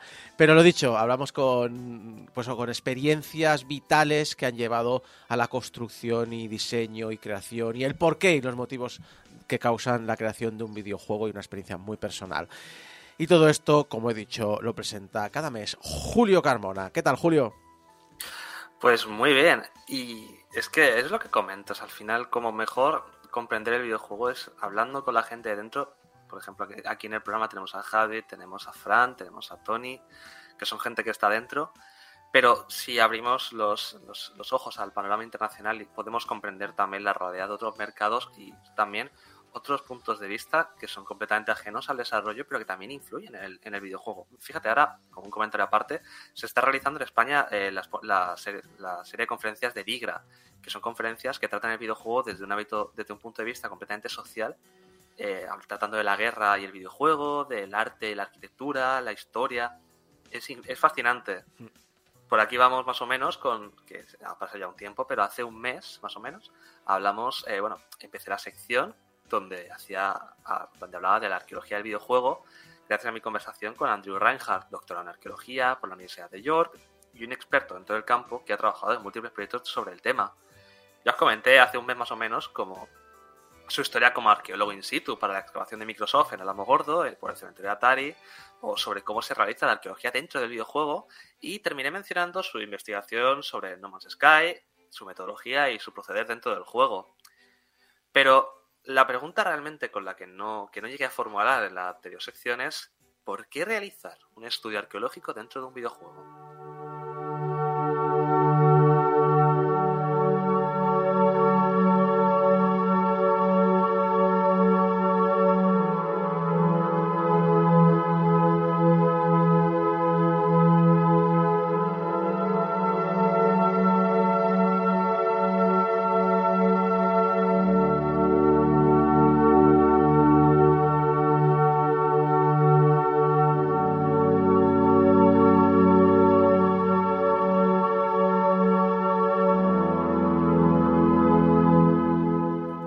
Estudiar un juego como No Man's Sky al final es similar a estudiar a la humanidad a través de una línea temporal que avanza en paralelo a, a nosotros, la del mundo real, pero de manera acelerada. Los los- lo único que queda del pasado, versión tras versión, es aquello que podemos encontrar en grabaciones por fans, en estudios complejos como el que realizó Andrew, o memorias constituidas a través de los diferentes wikias. Foros como Reddit o GameFAQs, por contra, se convierten, como bien indica el nombre, en foros comunes, eh, plazas donde los jugadores pueden expresar opiniones, inquietudes o sentimientos ante lo que jugamos. El juego cambia gracias a que los desarrolladores, como si de dioses omnipotentes se trataran, se encargan de dotar a sus, universos de nuevos contenidos, nuevas reglas con las que conforman el título, con las que conformar el título, para que nosotros, como jugadores, las aprovechemos a nuestro favor e interactuemos con estos mundos virtuales sacando el máximo partido de lo que existe en ellos sobre estos foros, estas historias detrás de los títulos, uno de los grandes exponentes es el eterno EVE Online, un título que, gracias a su profundidad, a su perdurabilidad y a la importancia de las decisiones humanas dentro del propio juego, cuenta con historiadores jugadores que registran las más importantes batallas del juego como si de cronistas se trataran. A lo mejor alguno recuerda una sección de hace muchísimas temporadas aquí de Game Over que la hacía eh, The Reaper, que precisamente habló sobre un par de, de batallas que habían ocurrido en Eventline y que eran, las contaba desde un prisma de, de broma, pero son súper interesantes a nivel cómo se realizaron y cómo las, las, las consecuencias que tuvieron dentro del juego. Cuentos del hijoputismo. Efectivamente. Ay, va que chorrazo. Sin embargo, ¿y si esos eventos permearan en el mundo real? EVE Online cuenta con una estatua con los nombres de todos los jugadores inscritos a fecha de 2014 en Reykjavik, la ciudad natal del título. Este monumento, compuesto de tres pilares de diferente forma, sirve para conmemorar el décimo aniversario de un videojuego en un espacio físico, pero no es el único ejemplo de migración de eventos ante realidad- entre realidades. las ganas de sacar un rédito económico por parte de las empresas ha, ha contribuido a la creación de artefactos in-game fuera de los mundos virtuales, desde espadas en Minecraft hasta figuras y dioramas que representan momentos emblemáticos dentro de los videojuegos. Además, gracias a, a la cada vez más accesible tecnología de las impresoras 3D, es posible crear modelos semejantes o incluso en algunos juegos cogerlos directamente de objetos o personajes de los videojuegos para trasladarlos como momentos, al mundo real. Todo esto constituye, por supuesto, la creación de artefactos que en un futuro pueden ser estudiados de manera arqueológica por profesionales del por los profesionales arqueólogos del futuro. Pero no todos los juegos son iguales. Algunos poseen una profundidad en su desarrollo mucho mayor, con juegos masivos como World of Warcraft, No Man's Sky o Skyrim, donde existe una narrativa que engloba al conjunto y que se desarrollan subtramas creando un sistema narrativo atómico.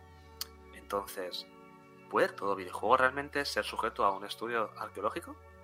Puedes hacer una excavación o investigación arqueológica de cualquier juego de cualquier tipo. Puedes hacer arqueología del solitario de Windows XP, risas. Puede que, no sé si decir, voy a decir risas, ¿no? Fin de la cita. Fin de la cita. ¿Eh? Bueno, se ríe, se ríe. Deberías decirlo o riéndote o, o no decirlo, ¿vale? Sí, Sí, la verdad que sí. Es que lo he visto hecho risa, digo, bueno. Lo he dicho, puedes hacer arqueología del solitario de Windows XP. Se ríe. Jaja. Puedes creer que no pueda haber arqueología ahí, pero piénsalo, no es cuestión de que haya o no un templo en juegos como Assassin's Creed Odyssey o similares, donde tenemos este tipo de construcciones por todas partes y te quedas diciendo, oh mira, aquí está el templo.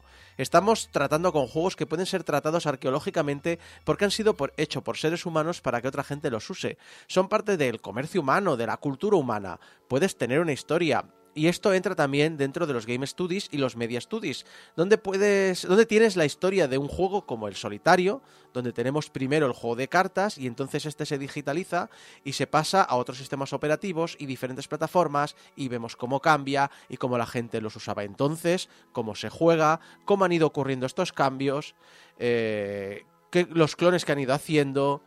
En el libro que hablo creo que sobre Flappy Bear, ¿sabes? Donde tenemos todos estos clones de Flappy Bear para móviles y hay cientos o miles de estos y es como, ¿por qué ha pasado esto?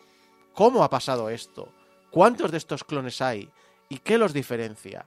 Todas estas son preguntas arqueológicas también, así que no tiene que ser que el juego que estemos jugando a Tomb Raider y que haya arqueología en el juego para hacernos preguntas así. Podemos hacer arqueología de cualquier cosa digital.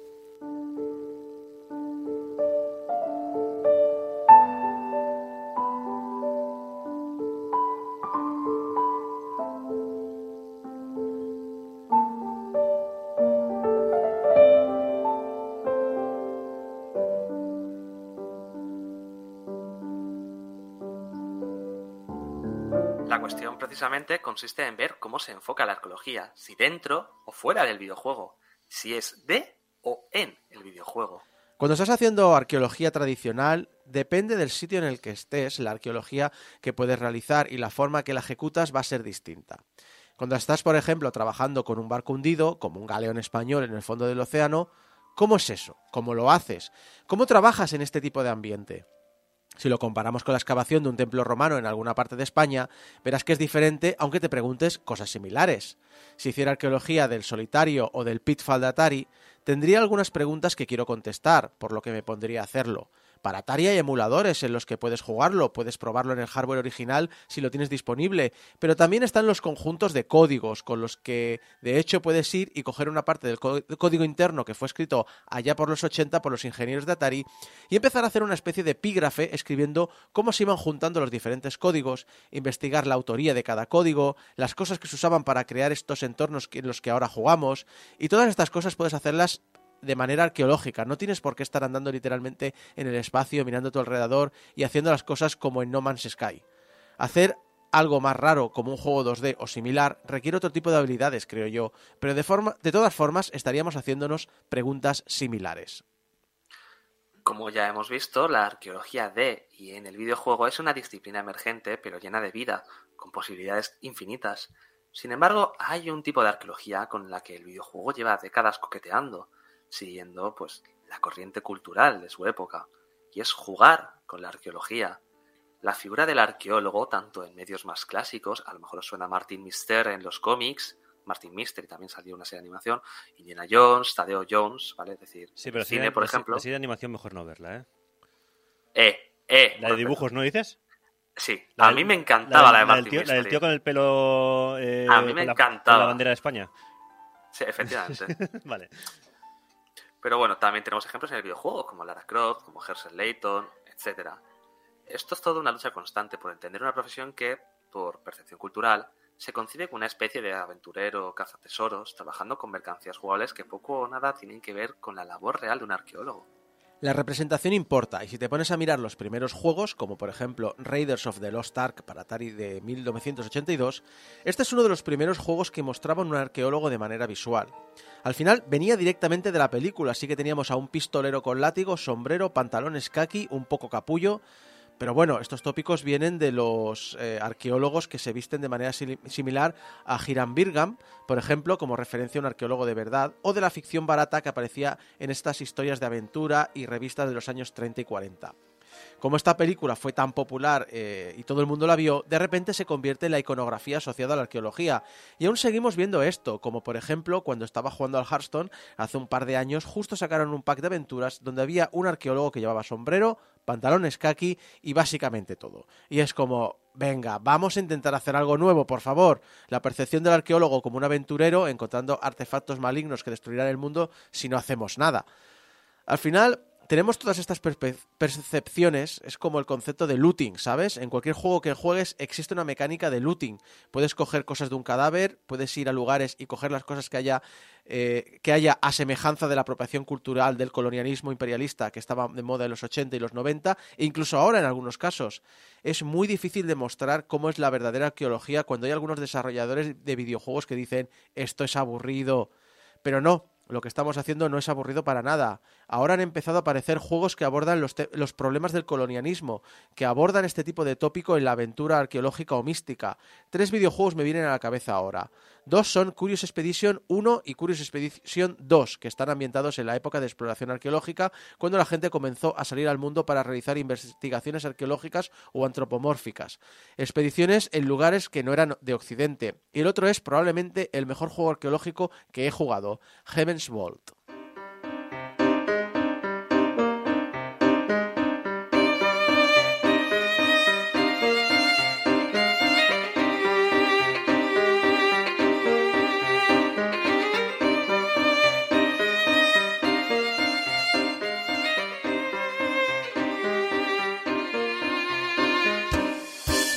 La mención a Heaven's Vault como baluarte de esta tendencia a representar de una manera correcta la figura del antropólogo no es casual.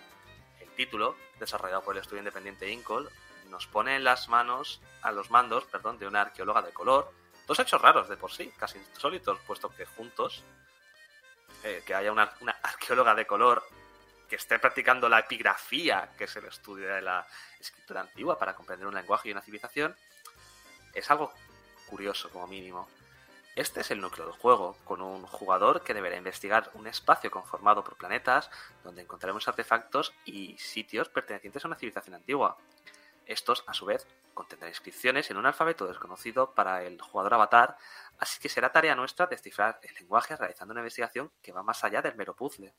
Heaven's Ball cuenta con incluso una comunidad de traductores. Puedes ir a la red y buscar, creo que un Discord o similar, donde hablar con esta gente y tratar de descifrar juntos estas cosas, que es, de hecho, como se supone que se debe hacer la arqueología moderna real.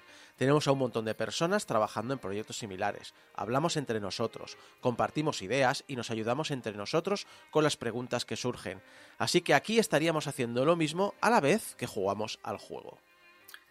Esto demuestra un cambio en la percepción del arqueólogo por parte del desarrollador de videojuegos, o como mínimo, una preocupación sobre cómo debe representarse su figura. Los anteriores Tomb Raider, Lara era poco más que un avatar hipersexualizado explorando un espacio virtual con un título en arqueología según el manual. En el reboot de la saga, sin embargo, podemos ver a Lara vistiéndose de una manera más apropiada para un trabajo de campo, que vemos que está trabajando en un posgrado para el University College de Londres, tenemos información sobre cada artefacto que encontramos. Al final, es cierto que en el juego se siguen considerando dichos artefactos como objetos de museo, y mientras tanto nos vamos cargando todo lo que pillamos, porque la historia al final tiene mucha acción, pero bueno, Sí, ya sí, es no, no. mejora. Tomb Raider es un, oh, qué bonito sitio histórico ha explotado. Sí, la verdad es que sí. Pero eso pasa en todos los juegos, el tiro. En Uncharted también, en Uncharted Sí. es... Bueno, en Uncharted lo que pasa, le pasa lo que... El, el síndrome eh, mm, Shepard, que yo le llamo. Que es sitio que vas, sitio que revienta, explota, explota. eh, implosiona o... Desaparece o de la- desaparece. de la humanidad. Sobre todo si No- eran no ruinas han- antiguas. No menciona específicamente a, a- a Nathan Drake, porque Nathan Drake, mientras que Lara sí que sabes que es arqueólogo, arqueóloga, Nathan Drake no lo especifican nunca. De hecho, se supone que él es un explorador, un aventurero, un cazatesoros, Nathan, pero Nathan Drake sí me ha parecido sí. un, exacto, un, como un eh, como un ladronzuelo Es un simpático. cazatesoros, Na- Na- eh, Nathan Drake es básicamente el equivalente de a un detectorista español. Es, es un- es un po- Es un expoliador nato. Sí, que iba a decir, Ah, sí. te iba a decir, eh, Nathan Drake es un poquito como me gusta, me gusta la historia de los tesoros, y entonces voy a los sitios históricos para robarlos y, ve- y venderlos. Bueno, en el primer Uncharted lo primero que haces es estás saqueando un, eh, un tesoro submarino y resulta que vienen otros piratas a quitarte el tesoro. ¿Y qué haces? Les pegas de tiros hasta que los matas. Saqueador, esa es la palabra Saqueador. que buscaba. Mm. Saqueador. Eso es la, la idea que siempre me ha dado. Expoliador. De hecho, se supone que es eh, el descendiente de un pirata famoso. Pero bueno, sigamos. Sí, al final es eso, se mantiene el pensamiento de poner cosas en museos y además de otros detalles, así que sigue habiendo mucho trabajo por hacer, pero desde luego ha mejorado. Sigue sin ser correcto, pero desde luego es un avance significativo. Y si tenéis curiosidad sobre He- Heaven's Vault, que lo he mencionado antes, hay una charla muy buena de la, en la GDC sobre el desarrollo de Heaven's Vault, porque ya no solamente que el juego en el juego se practique la epigrafía y se haga de manera muy correcta, sino que además es un, es un lenguaje que se genera de manera. La aventura de Heaven's Vault se genera de manera procedural, procedimental, nunca recuerdo la palabra correcta. Y el lenguaje, los, los signos, los diferentes eh, símbolos, que pueden ser las sílabas o las palabras del lenguaje, van cambiando conforme, dependiendo de la aventura o cómo te enfoques o que encuentres primero o las pistas que encuentres, lo cual es, de verdad que el juego es una maravilla. Está, yo lo recomiendo muchísimo.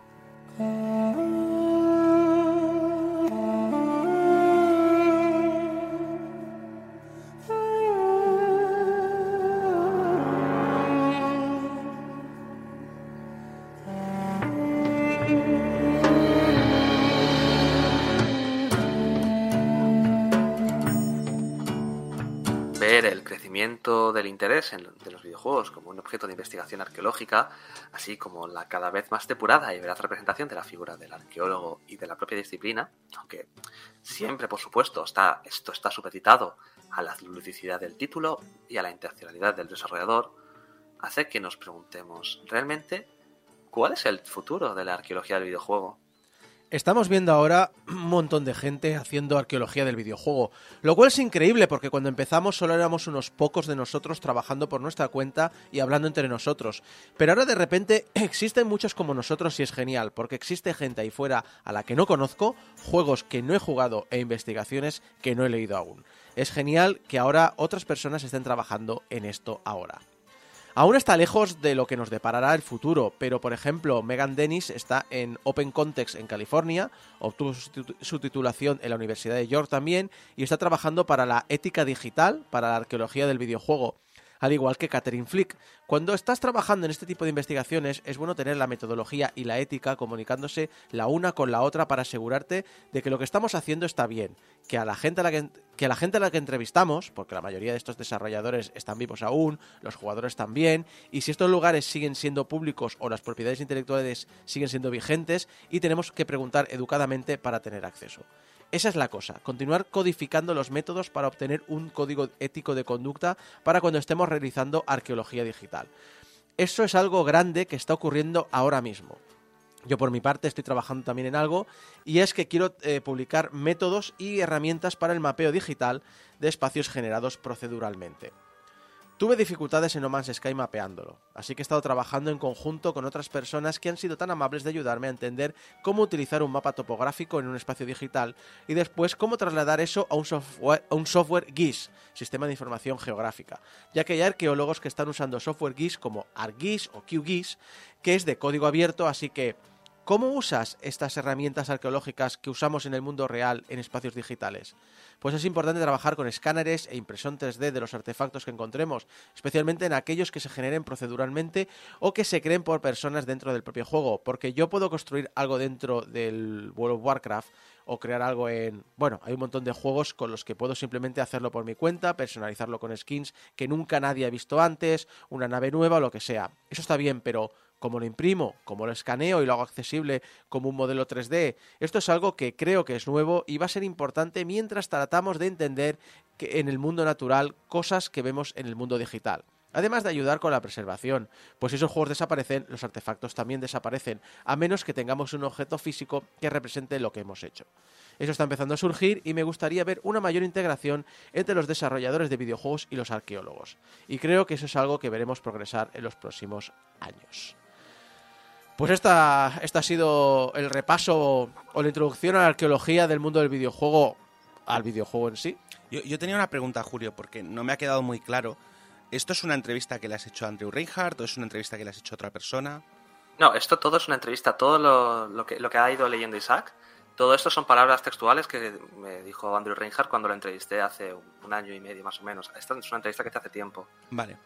Vale, es que no me, me- me había dej- me había parecido entenderlo, pero como no lo has mencionado muy claramente, no me quedaba claro si es que simplemente lo habías vuelto a entrevistar o habías reaprovechado partes de la entrevista que no habías usado o... Bueno, lo comentó Sí, en, la, en la parte 1, lo comentó, así que ya, ya queda claro para la. No, pero el, Claro. eh, eh, lo dicho es que es un tema súper interesante que no se suele tratar eh, y no se suele ver desde ese punto de vista.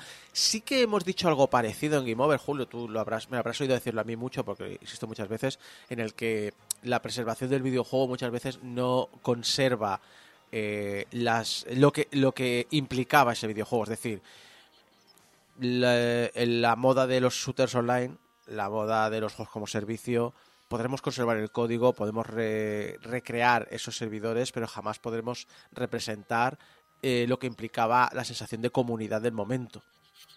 Entonces, Eso es cierto. eh, Bueno. entonces es- yo creo que es una, una- otra parte del mundo del videojuego en el sentido de decir, bueno, estas cosas, la gente ha creado estos objetos dentro del videojuego, ¿cómo los dejo para el legado de la historia, para la bibliografía de la historia? Yo, yo discrepo un poco en eso, no del todo, pero creo que tenemos que hacer una diferencia entre lo que es, una es la actividad de preservación de videojuegos y la actividad de preservación de la historia.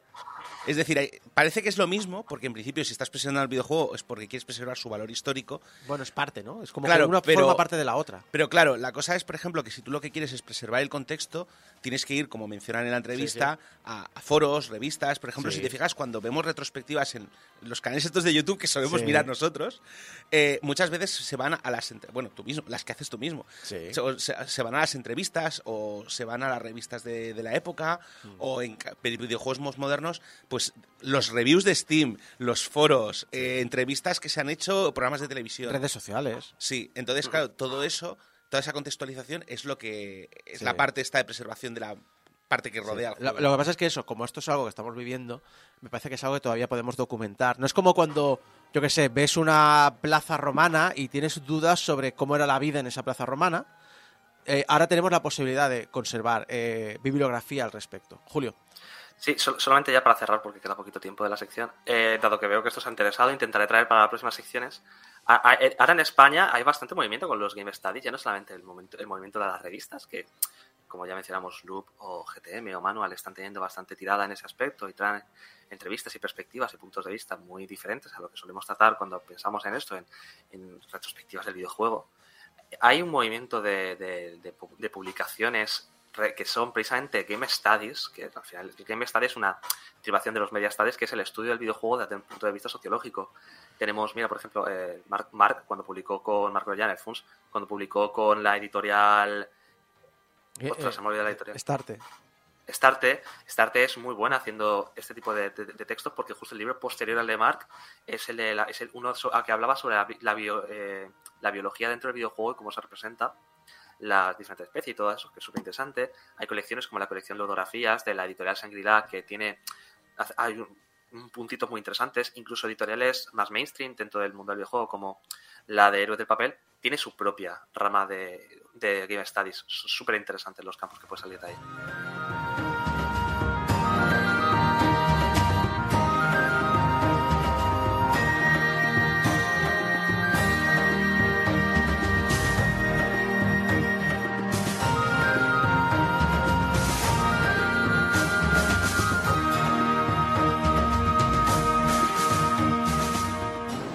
海と上田ゲームオーバーにポネット「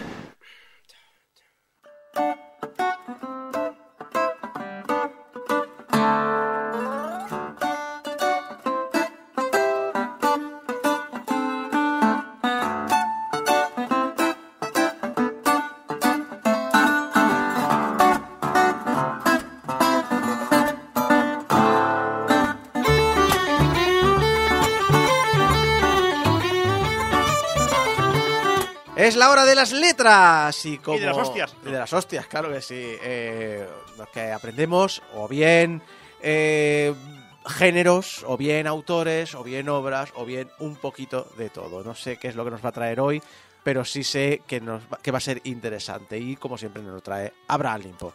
Bueno, ya sabes que yo siempre trae- trato de traerte cosas que son de rabiosísima actualidad.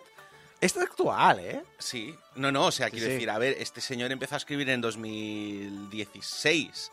O sea, que, que no es un escritor. Pero, ¿sabes qué? O sea, normalmente lo que. Al contrario que pasa con Mari, que siempre suele traer a autores clásicos con una carrera probada, una solera. Y básicamente probados por el tiempo. Sí. Yo- Bueno, no- muchas veces nos eh, hab- hab- hablamos más de otras personas que de ellos, a pesar de que ellos son personas que se tiene que hablar, o nos habla, o nos habla de obras que son conocidos por otra cosa y dice no, pero ojo, que también hacía esto. Yo, oye, en cambio, os yo normalmente os traigo o novedades o purria. Y hoy es básicamente las dos cosas. Bien. ¿Vale? Porque, a ver, vosotros sabéis que mi vicio. eh, o sea, yo tengo un. Yo tengo un- Tengo una. tengo- os, voy- os lo voy a confesar. Tengo un problema. Y es que estoy adicto a las novelas baratas del Kinder Unlimited. O sea, tú eres el, el típico del de las novelas pulp, ¿no? Sí. Ahí es donde te lees Del día actual, de hoy, de, de hoy día. Ba- ba- básicamente leo tan rápido que algo como. No sé, por ejemplo, yo recuerdo que Juego de Tronos, el primer tomo, me lo leí en el- las tres horas que se tardaba en ir. eh, o sea, pillé un tren y en tres horas ya me había terminado el libro y fue. No puedo sostener este vicio. Y entonces llegó Amazon y me dijo, por nueve euros puedes leer todo lo que quieras de lo que tengo. Y yo, pero lo que tienes es mierda. Y Amazon dijo, sí. Sí. Y yo, compro. Pues sí, ahí es donde, donde te lees tú los, los libros de Chuck Tingle y me lié con un dinosaurio porque sí, ¿no? Por favor, si, si de verdad te quieres meter en, ese, en este mundo de horrores, me encontré yo el otro día por TikTok, perdón, por TikTok, no, por Instagram, me encontré una novela que te lo juro que es real, que está a un euro y me la pensé en comprar por la broma, que es un fanfic, parece sacado de Wattpad, de, que es como una reimaginación sexual de Shrek. Vale, Muy loca. va- vamos, a, vamos a hacer una matización. En Amazon Kindle Unlimited abundan las novelas rosas. Yo no leo novelas rosas. Creo que por No, las cosas que escribí no el año rosa, pasado sabéis que leo novelas de cultivación, que leo fantasía militar, que leo... No, pero creo que es más... eh, ¿Ocurre en un cultivo, eso cuenta? eh, no, yo creo que es más eh, que son autores que no son... Bueno, en este caso sí que vive de esto, pero no necesariamente... Podría ser perfectamente gente que lo hace en su tiempo libre y Sí. tú disfrutas. De- dejadme un ejemplo, de- o sea, os diré un ejemplo que, por ejemplo, no voy a analizar hoy. Eh, me reencarné como granjero cheto. Cheto Eso es un fanfic. Eso es un fanfic. No, no, literalmente es una novela. Base, el señor se reencarna en un universo de fantasía y este universo de fantasía te asigna por, por, por defecto una profesión. Y no puedes cambiarla porque es la que te asigna por defecto. Eh, y él asignó, o sea, y le cayó ser granjero. Y como granjero, una de las cosas que tenía prohibidas es, ah, no puede armarse, no puede hacer, o sea, es en plan de, oh, Dios mío, estoy en un mundo de fantasía, puedo, puedo hacerme guerrero. No. De hecho, eh, la profesión de granjero le prohíbe usar armas. Entonces, ¿qué es lo que hace? Chetear la profesión de granjero a tope. Y, con- y básicamente termina el libro que no ha plantado una sola planta, pero es millonario. Eh, es, es una es, es, es una representación y reivindicación sobre la comunidad trans en la sociedad americana. No tengo ni idea, pero es entretenidísimo. Ah, pero tú estás hablando de Kindle Unlimited o te has metido sin querer en Crunchyroll y está pidiendo los isekais nuevos.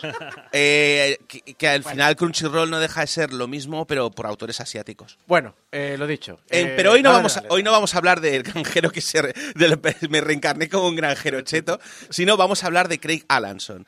Y es que Craig Allanson es uno de esos autores que lleva tiempo a cubrir, porque básicamente para mí es el escritor medio de novelas de Kindle. Es un ingeniero informático que trabajaba en una empresa de contratos militares. La segunda opción más viable es persona, o sea, que tr- tras terminar su periodo de, combate obligatorio decide retirarse de la carrera militar y a ponerse a escribir libros.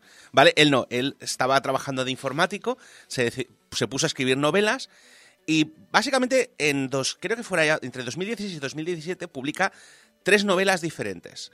La saga de fantasía Ascendant, la novela de ciencia ficción Aces, y, pero básicamente la que tuvo más éxito fue una saga de ficción militar que se llama Expeditionary Force Columbus Day. Y le, le catapultó a la fama. En Columbus Day, Joe Bishop nos narra cómo la Tierra fue invadida por los hámsters del espacio y durante el proceso de repelerlos, los lagartos de V llegan para expulsar a los hámsters. Eh, eh, eh, espera, espera, espera. ¿Estamos seguros que no es un fanfic? Liter- ¿Literalmente son los lagartos de V? Mm, No, porque no Vale. van vestidos de humanos, pero, pero básicamente son lagartos. Reptilianos. gigan- son reptilianos gigantes, eh, muy militaristas y. A ver, si queréis pongo los nombres. A ver, los Rujar eh, llegan a. O sea, invaden, invaden la Tierra y en el proceso de repelerlos, los Kristang llegan a- para expulsar a los Rujar. Pero básicamente es como. Bueno, como soldado raso, aunque luego he descubierto que no, que era, era sargento. Se nota que hace, hace- ya seis años que me leí el libro. Eh, se presenta voluntario para formar parte de una expedición militar patrocinada por los lagartos para devolver el golpe a los hámsters. Durante esta operación, Joe Bishop encontrará una lata brillante que cambiará su vida. Y también la del escritor. Columbus Day fue un éxito suficiente como para que Craig pudiese dejar su trabajo para dedicarse a escribir a tiempo completo. Y este éxito solo se incrementó cuando firmó un contrato para producir los audiolibros, los cuales fueron nominados para los premios Audi.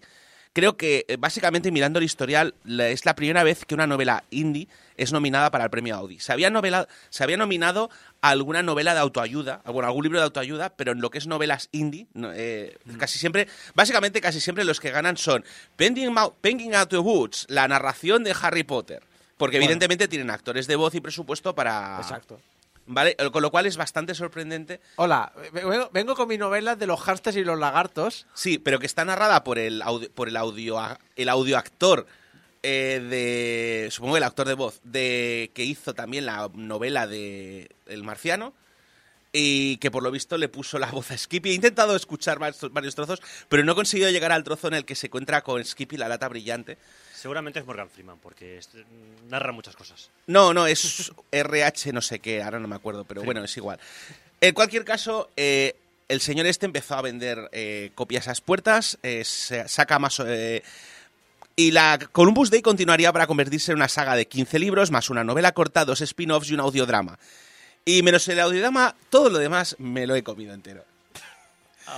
La saga X-Force no pasará a los análisis de la historia como la mejor ciencia ficción, pero Craig publica más o menos cada seis meses un libro nuevo.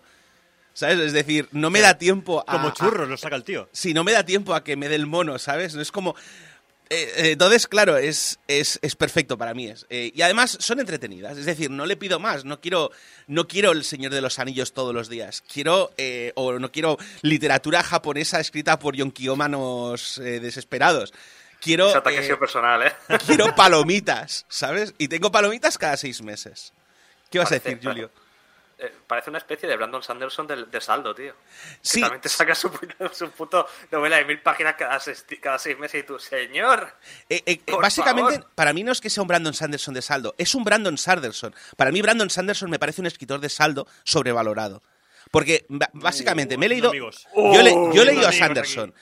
Y la primera trilogía me gustó mucho. La segunda trilogía es exactamente igual que la primera. Y la tercera es igual que la primera y la segunda. Y todos los demás libros son iguales. No hay, o sea, menos las historias que son como individuales.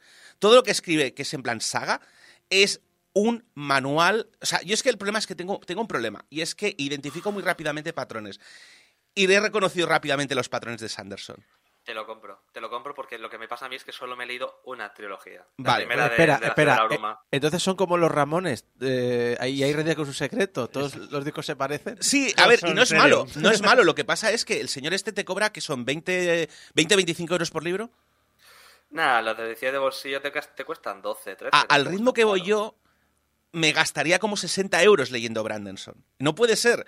Yo necesito mis 10 euros y mis 50 libros. Entonces, eh, bueno, básicamente, son bastante entretenidas, pero la cosa es que cuando Craig yo, eh, anunció que iba a lanzar una saga nueva, porque a X-Force le quedaban un par de libros, pues no dudé echarle un vistazo. Y esta es la que vamos a hablar hoy.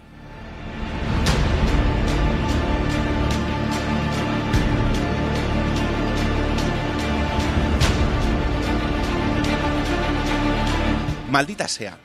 Necesitaba gasolina, refrigerante para el radiador y algo para comer, y mi cartera tenía menos de 80 dólares.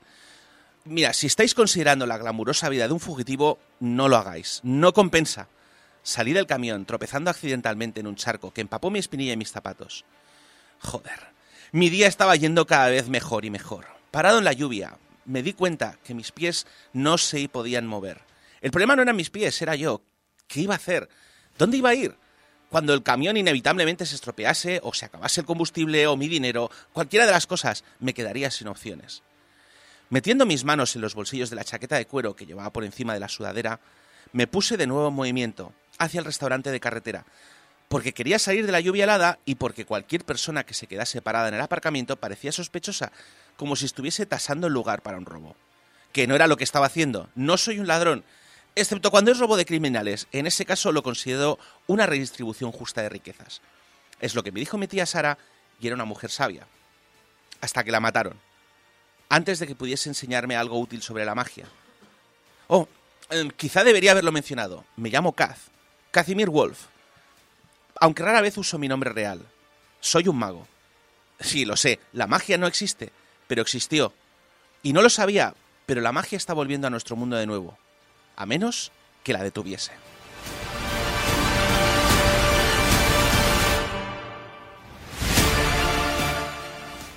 Así empieza Convergencia, la nueva saga de Craig Allanson, que recientemente ha terminado su saga de ciencia ficción Expeditionary Force, y que nos dejó este libro el pasado agosto para ir abriendo boca mientras publicaba los dos libros finales de esta saga. En Convergencia, Casimir Wolf, que se ha pasado la vida escondiéndose de los malos y evadiendo a la policía, tendrá que por fin confrontar su pasado y salvar al mundo con la ayuda de un guerrero egipcio del siglo III, un aprendiz de druida gala del siglo V y el espíritu de un mago, eh, creo recordar que era un mago etrusco o babilonio, un mago babilonio, y el espíritu de un mago babilonio atrapado en un Golden Retriever. Tú el, tú el guerrero, tú el mago. Es Tú el mago etrusco y un... el mago etrusco. Y el Golden Retriever. No, no lo pillo.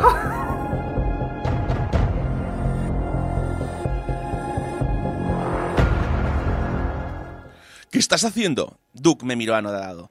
Estoy rastreando un olor. No lo hagas. Es insultante cuando usas tu nariz de esa manera. Los humanos no podéis oler nada. Estoy oliendo algo, insistí. ¿Has traído una ardilla muerta aquí? No recientemente. ¿Por qué? Porque mi pobre y patética nariz humana me estaba llevando a detrás del sofá, apartándolo de la pared. Me retiré un par de pasos y dije, ¡Uh! ¿Qué es esto? Y he perdido la página. Quiero hacer un inciso para, decir, eh, se nota aquí la, brecha generacional cuando hemos hecho nosotros el, el capullo cantando Dragones y mazmorras y Julio ha dicho de fondo, no lo pillo. ¡Uh! ¿Qué es esto? ¿El qué? dijo con inocencia. O mejor dicho, trató de parecer inocente, pero su cola se agachó y ocultó su cabeza, tratando de no mirarme. Alguna mm, cosa estaba en el suelo detrás del sofá. No era un animal muerto, quizás parte de un animal muerto o parte de la cena de alguien. ¿Qué es esto? exigí. Lo encontré en la basura, dijo sin mirarme. Oh, eh, entonces, eh, ¿ibas a comerte esto? "Ah, No. Entonces, ¿por qué? Iba a esperar a que estuviese bien maduro antes. Ugh, retrocedí la cosa. Y entonces, ¿una vez maduro te lo habrías comido? No. Ah, bien, en ese caso, una vez maduro, dijo aciquetando su cola pensaba revolcarme en él.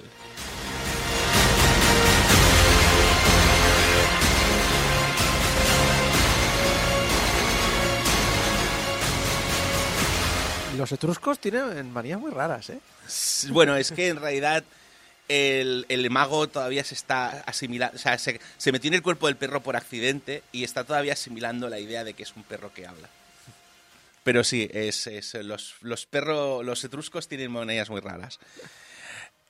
Eh, Honestamente, voy a, dar, o sea, voy, a, o sea, voy a daros mi opinión sincera sobre el libro. Se nota que es un libro que está preparando el terreno para una carrera, para una carrera de fondo. Y mm, no lo está haciendo muy bien, honestamente. O sea, es tu libro ideal.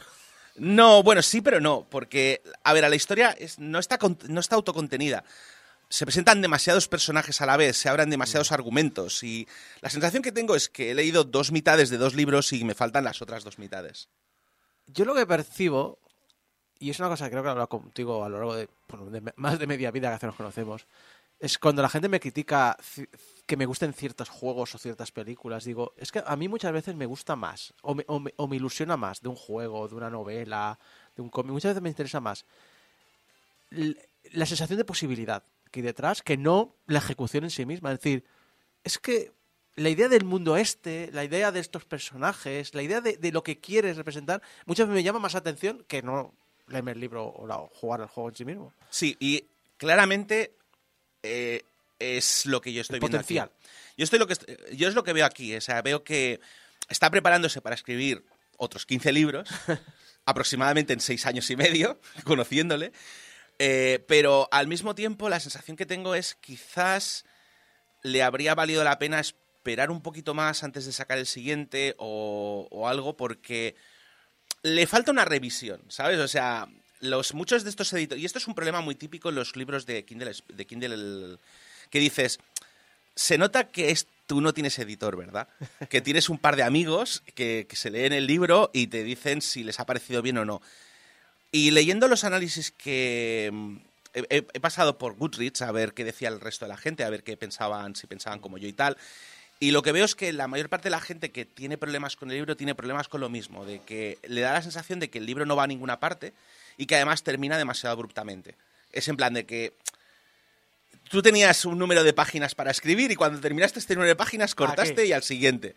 ¿Vale? Y no importa si el libro termina bien o no termina bien. Eh, entonces, bueno, también os digo una cosa. Eh, honestamente, no es lo que yo busco en los libros de Craig Allaston. Craig Allaston, una de las cosas que hace muy bien y a mi gusto eh, es lo que, lo que me gusta más de él, son sus diálogos. ¿Vale? Y en este aspecto el libro no decepciona. Muchos de los análisis que he leído decían que, que el perro, el, Gold, el, Duke, se parece demasiado a, a la dinámica que tenía el dueto protagonista de la saga anterior, Joe Kufler y Skippy, que es eh, la inteligencia artificial contenida en una lata brillante. Eh, pero, honestamente, hay mucho más diálogo de Kaz hablando con Macarius y Giselle, que son los guerreros eh, del pasado que han venido a ayudarle, porque precisamente Duke es un alivio cómico y como alivio cómico no puede meterlo en muchas cantidades. ¿Vale? Y entonces yo creo que Duke está en su justa medida. Ahora, quizás podrían haber recortado, yo qué sé, la mitad de los personajes secundarios que aparecen y haberlos presentado en otro libro. Quizás sí, quizás lo vi importante, pero es el problema, o sea, es un problema que puedo aguantar. Eh, no sé si se nota porque he dedicado más, más tiempo a hablar de Expeditionary Force y de Craig que no del libro este. Mi plan original era venir a hablar de Expeditionary Force, pero hablando con... Bueno, yo sé que a, a gente como Mari no le va a llamar mucho la ciencia ficción militar.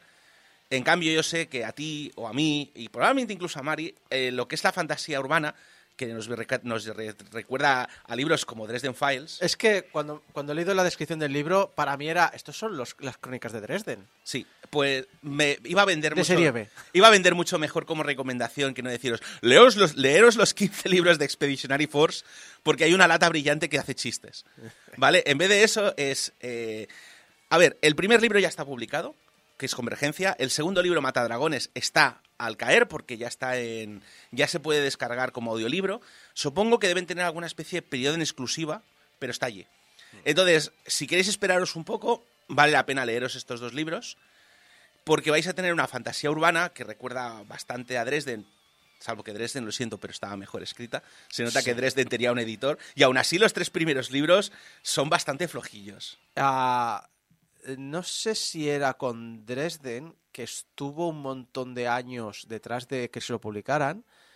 Y no se lo quería publicar nadie hasta que el primero que dijo, ah, pues sí, me interesa, eh, lo voy a publicar. Y funcionó. Dijo, ¿tienes más? Y, ¿cómo que tengo más? Y tengo aquí ya no sé cuántos libros escritos. La cosa es que originalmente lo que quería hacer era como una especie de novela negra con toques de fantasía. Sí. Y se nota mucho que los tres primeros libros son novelas negras con toques de fantasía. Y cuando consiguió venderlos, como ya los tenía escritos, no los cambió mucho. Pero los siguientes que escribió, ya los escribió con la idea de estoy haciendo una saga de fantasía urbana épica. Pero bueno, en cualquier caso, eh, Craig Talanson, si os gustan las novelas mediocres y no podéis parar de consumirlas como yo, es vuestro hombre. Pues nada, pues eh, ya lo sabéis. Si tenéis ganas de tener una suscripción más, ahora que ya no la pagáis la de Netflix. ¿eh? si- si- si os habéis dado de baja de Netflix, podéis pagar esto y, tres, y es, esto, HBO, Disney Plus, y aún nos sobran 5 euros. Sí, te iba a decir, podéis pagar esto y un par de Coca-Colas y ya tenéis la, Pero- la tarde hecha. Tú tienes el, el Unlimited, ¿no? ¿Ese cuál era? ¿Ese es el que te viene con el, con el Amazon Prime? No, el Kindle Unlimited lo pagas aparte. ¿Cuánto vale, por cierto? Nueve, nueve pavos. No, no Aunque sé- la mitad de las veces hay ofertas. Si te intentas dar de baja, te dice, oye, ¿y no quieres quedarte tres meses pagando uno solo? Y yo, bueno, vale. Yo, eh, eh, eh, eh, y los cómics de Sonic están ahí. No, Uy, no he no leído caigas- no he leído cómics porque en el Kindle leer cómics es complicado, pero ya te digo yo que si hago una lista de todo lo que he leído me sale a cuenta. Ah, ah, sí, no, y te iba a decir, eh, siempre puedes en un momento dado comprarte una Fire que siempre las tienen tiras de precio, que es una, la tablet de Kindle, entonces los cómics los ves ahí y los libros los ves en el, en el book. Eh, El año pasado, solo de Kindle Unlimited, leí como unos 45 libros y luego los libros de papel. Dios santo. Lees más que yo, su madre. Ya, bueno, no veo series. Sí. Bueno, pues, pues ya os, No, pero juegas al Rimble. Sí. ¿Cuántas horas llevas ya? 2400. Pregúntamelo el mes que ¡Madre de viene. Dios! si llevas más que yo al LOL y llevo jugando 10 años. Pues lo dicho, eh, la saga de Convergencia, la nueva saga de Convergencia, si queréis, o sea, si os da un poco de pereza decir que son 15 libros, aquí tenéis la excusa para entrar. Exacto. Un primer barra segundo libro eh, y nada, y tirar para adelante y hacer la publicidad. Amazon, pagarnos la- las comisiones. Y algún Prime. Que aquí cada, ca- aquí cada dos meses estamos hablando de Amazon, de Amazon Kindle Unlimited, o sea que estaría bien que nos lo cubrieras.